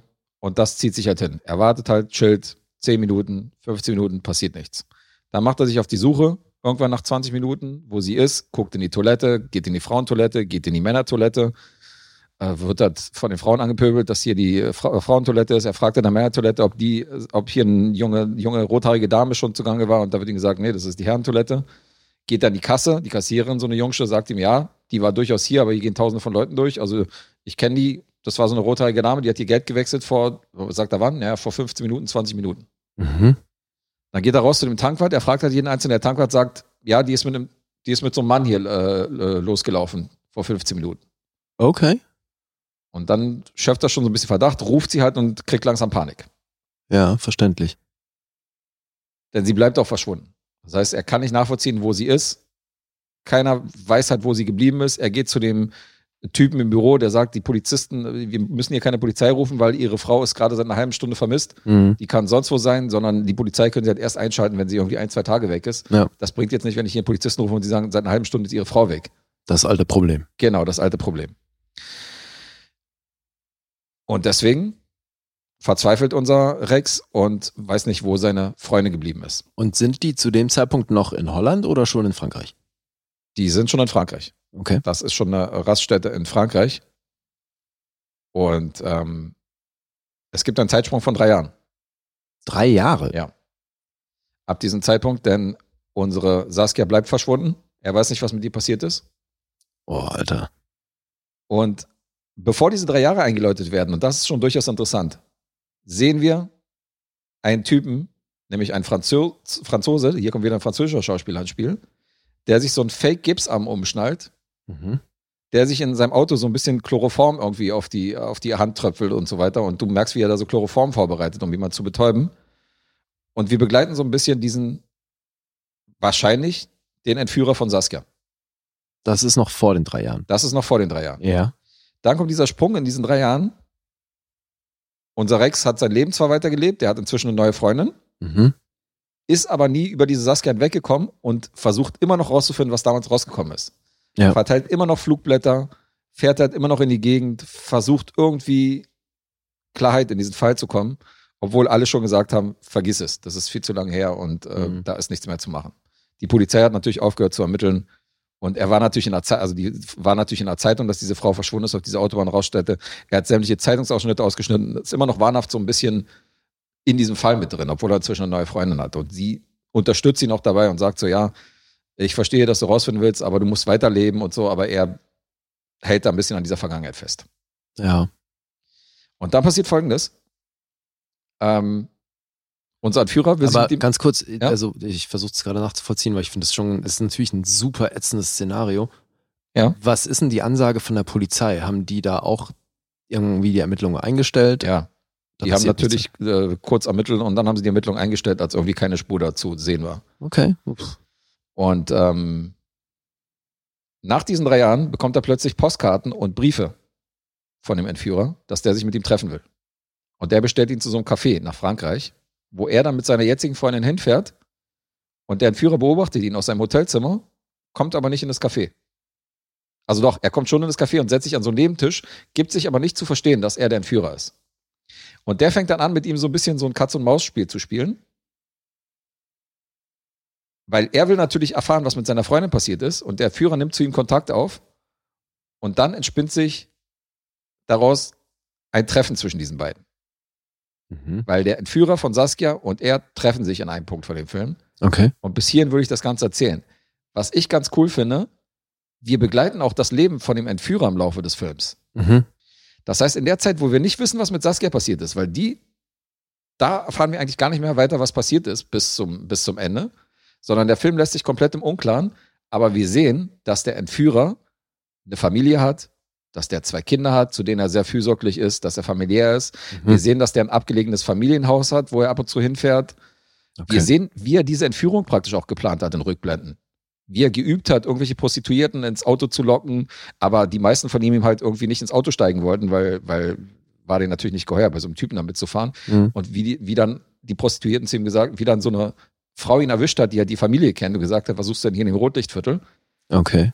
Versuchst doch mal ein bisschen diskreter an der Tankstelle irgendwelche Frauen aufzureißen oder an einer Raststätte. Das hat er natürlich auch gemacht. Dann ist er zu einer Raststätte gewechselt, Mhm. hat da versucht, äh, Frauen in sein Auto zu locken. Das hat auch nicht so hundertprozentig funktioniert.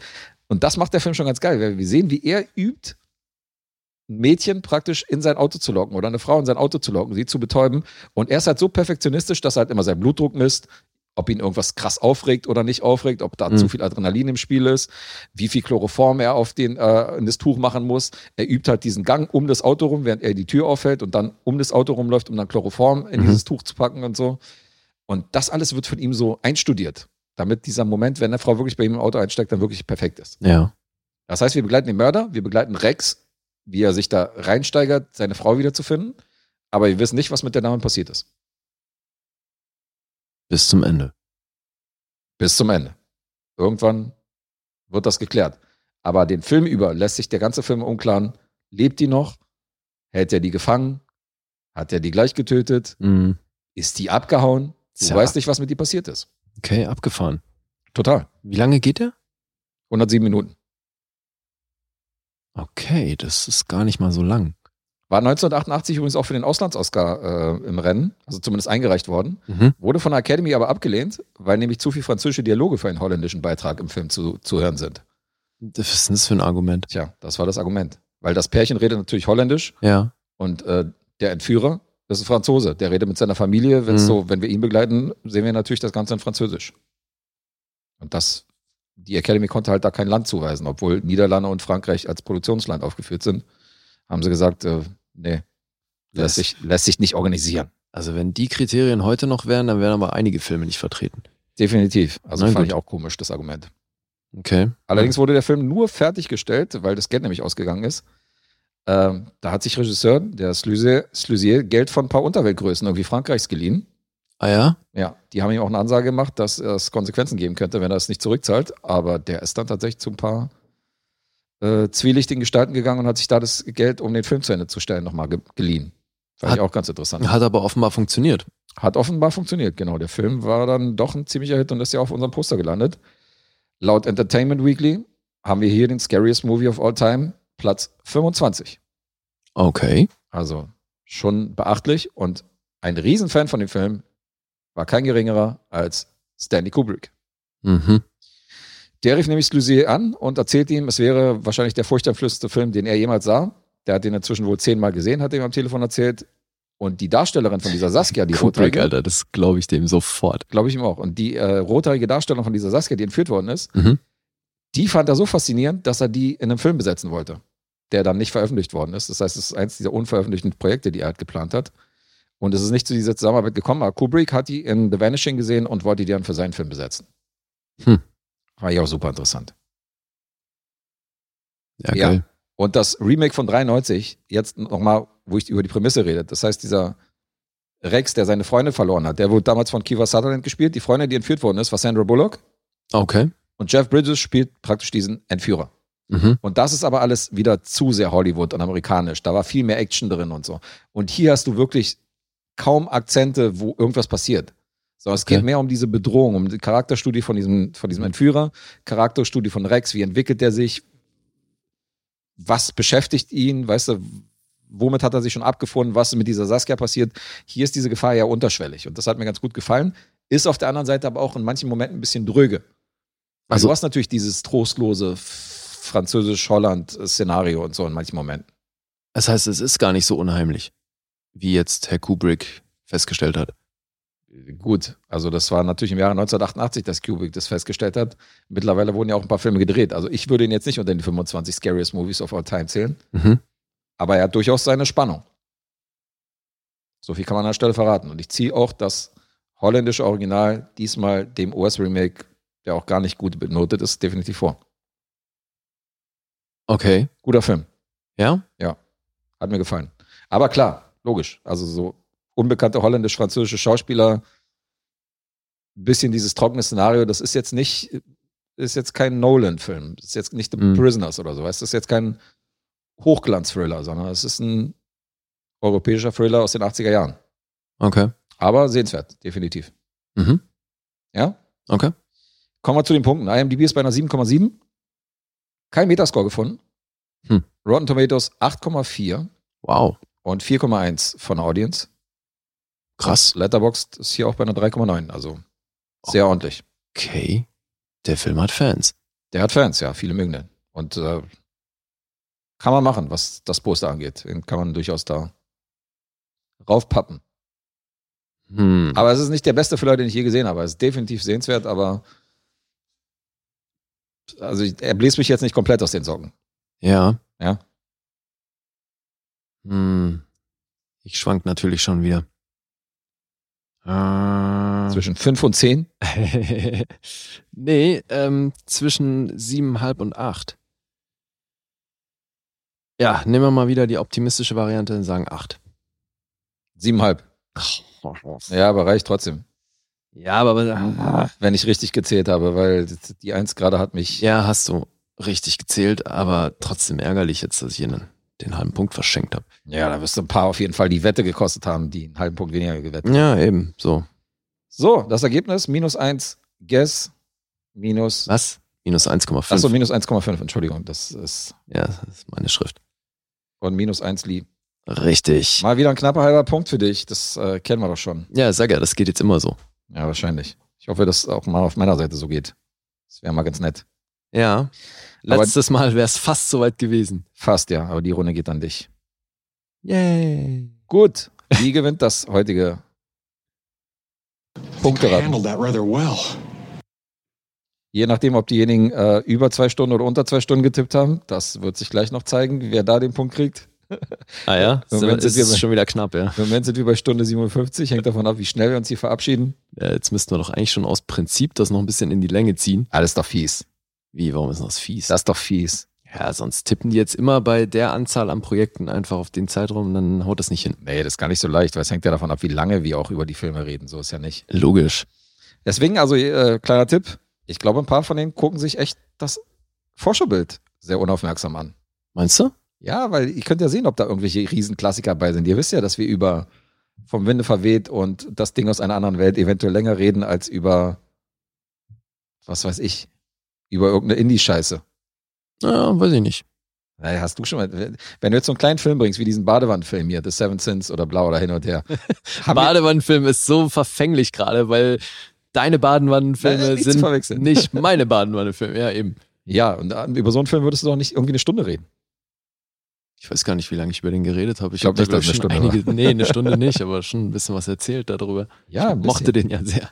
Ich will nur sagen, dass ihr anhand des Filmplakats oder des Vorschaubildes definitiv sehen könnt, wie lange wir eventuell pro Film uns da aufhalten. Natürlich nicht immer, auf, aber nein, aber das gibt auf jeden Fall eine Richtung vor, würde ich auch sagen. Korrekt. Aber gibt ja auch einige, die da immer ganz, ganz gut liegen, ne? Ja, ein paar liegen da auf jeden Fall ganz gut, aber unterschätzt das nicht. Guckt euch das genau an. Ja. Ja, so viel zu meinen Tipps. Jetzt noch drei Minuten. Lief doch. Yes, we don't care about it. But if we do care about it after we finish, then we'll be fulfilled, just like Gordon Bombay and the Mighty Ducks. Korrekt. Die Mighty Ducks. Jetzt auch als Serie, ne? Ja, ich weiß, da kommt eine Serie. Oh Gott. Auch wieder mit Estevez, so? Mhm. Der ist am Start. Naja, gut.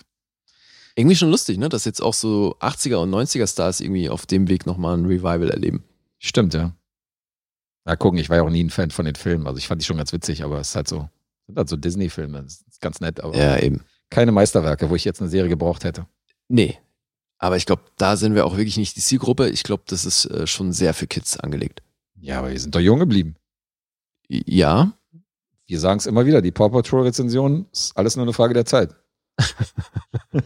Da muss es uns, glaube ich, schon noch eine ganze Weile geben. Da können wir uns wirklich mal so einen vierjährigen Gast hier ranholen, ans Mikro. Ja. Erzähl uns doch mal was über Paw Patrol. Genau, Genau. das ein bisschen miterzählt. Also, das ist der und der und der und der und der und der. genau. Können wir meinen Neffen holen, der kennt sich da auf jeden Fall besser aus als ich. Ja, dann machen wir das doch mal.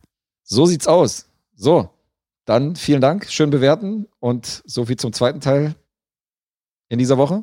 Mhm. Hätten wir ja zusammen fast schon eine kurze Episode, auch wenn wir die, wenn wir die als eine Episode ge- Nö, gesendet hätten. Was wären dreieinhalb Stunden oder so? Ist ja für unsere Verhältnisse, hätten die uns da gefragt, ob wir noch Bock hatten, oder? dreieinhalb? War nicht anderthalb die erste? Keine Ahnung. Dienstag? Weiß nicht. Siehst du, schon wieder so lange her. Auf jeden Fall ist es keine fünf Stunden, es wäre keine fünf Stunden Episode geworden wie sonst. Naja. Aber gucken wir mal. Wir kriegen ja bestimmt Feedback von Leuten, wie sie das gefunden haben und dann sehen wir das ja. Das könnt ihr gerne machen. So, zwei Stunden, sieben Sekunden. Da haben wir die jetzt auch noch rum. Ciao, ciao. Peace.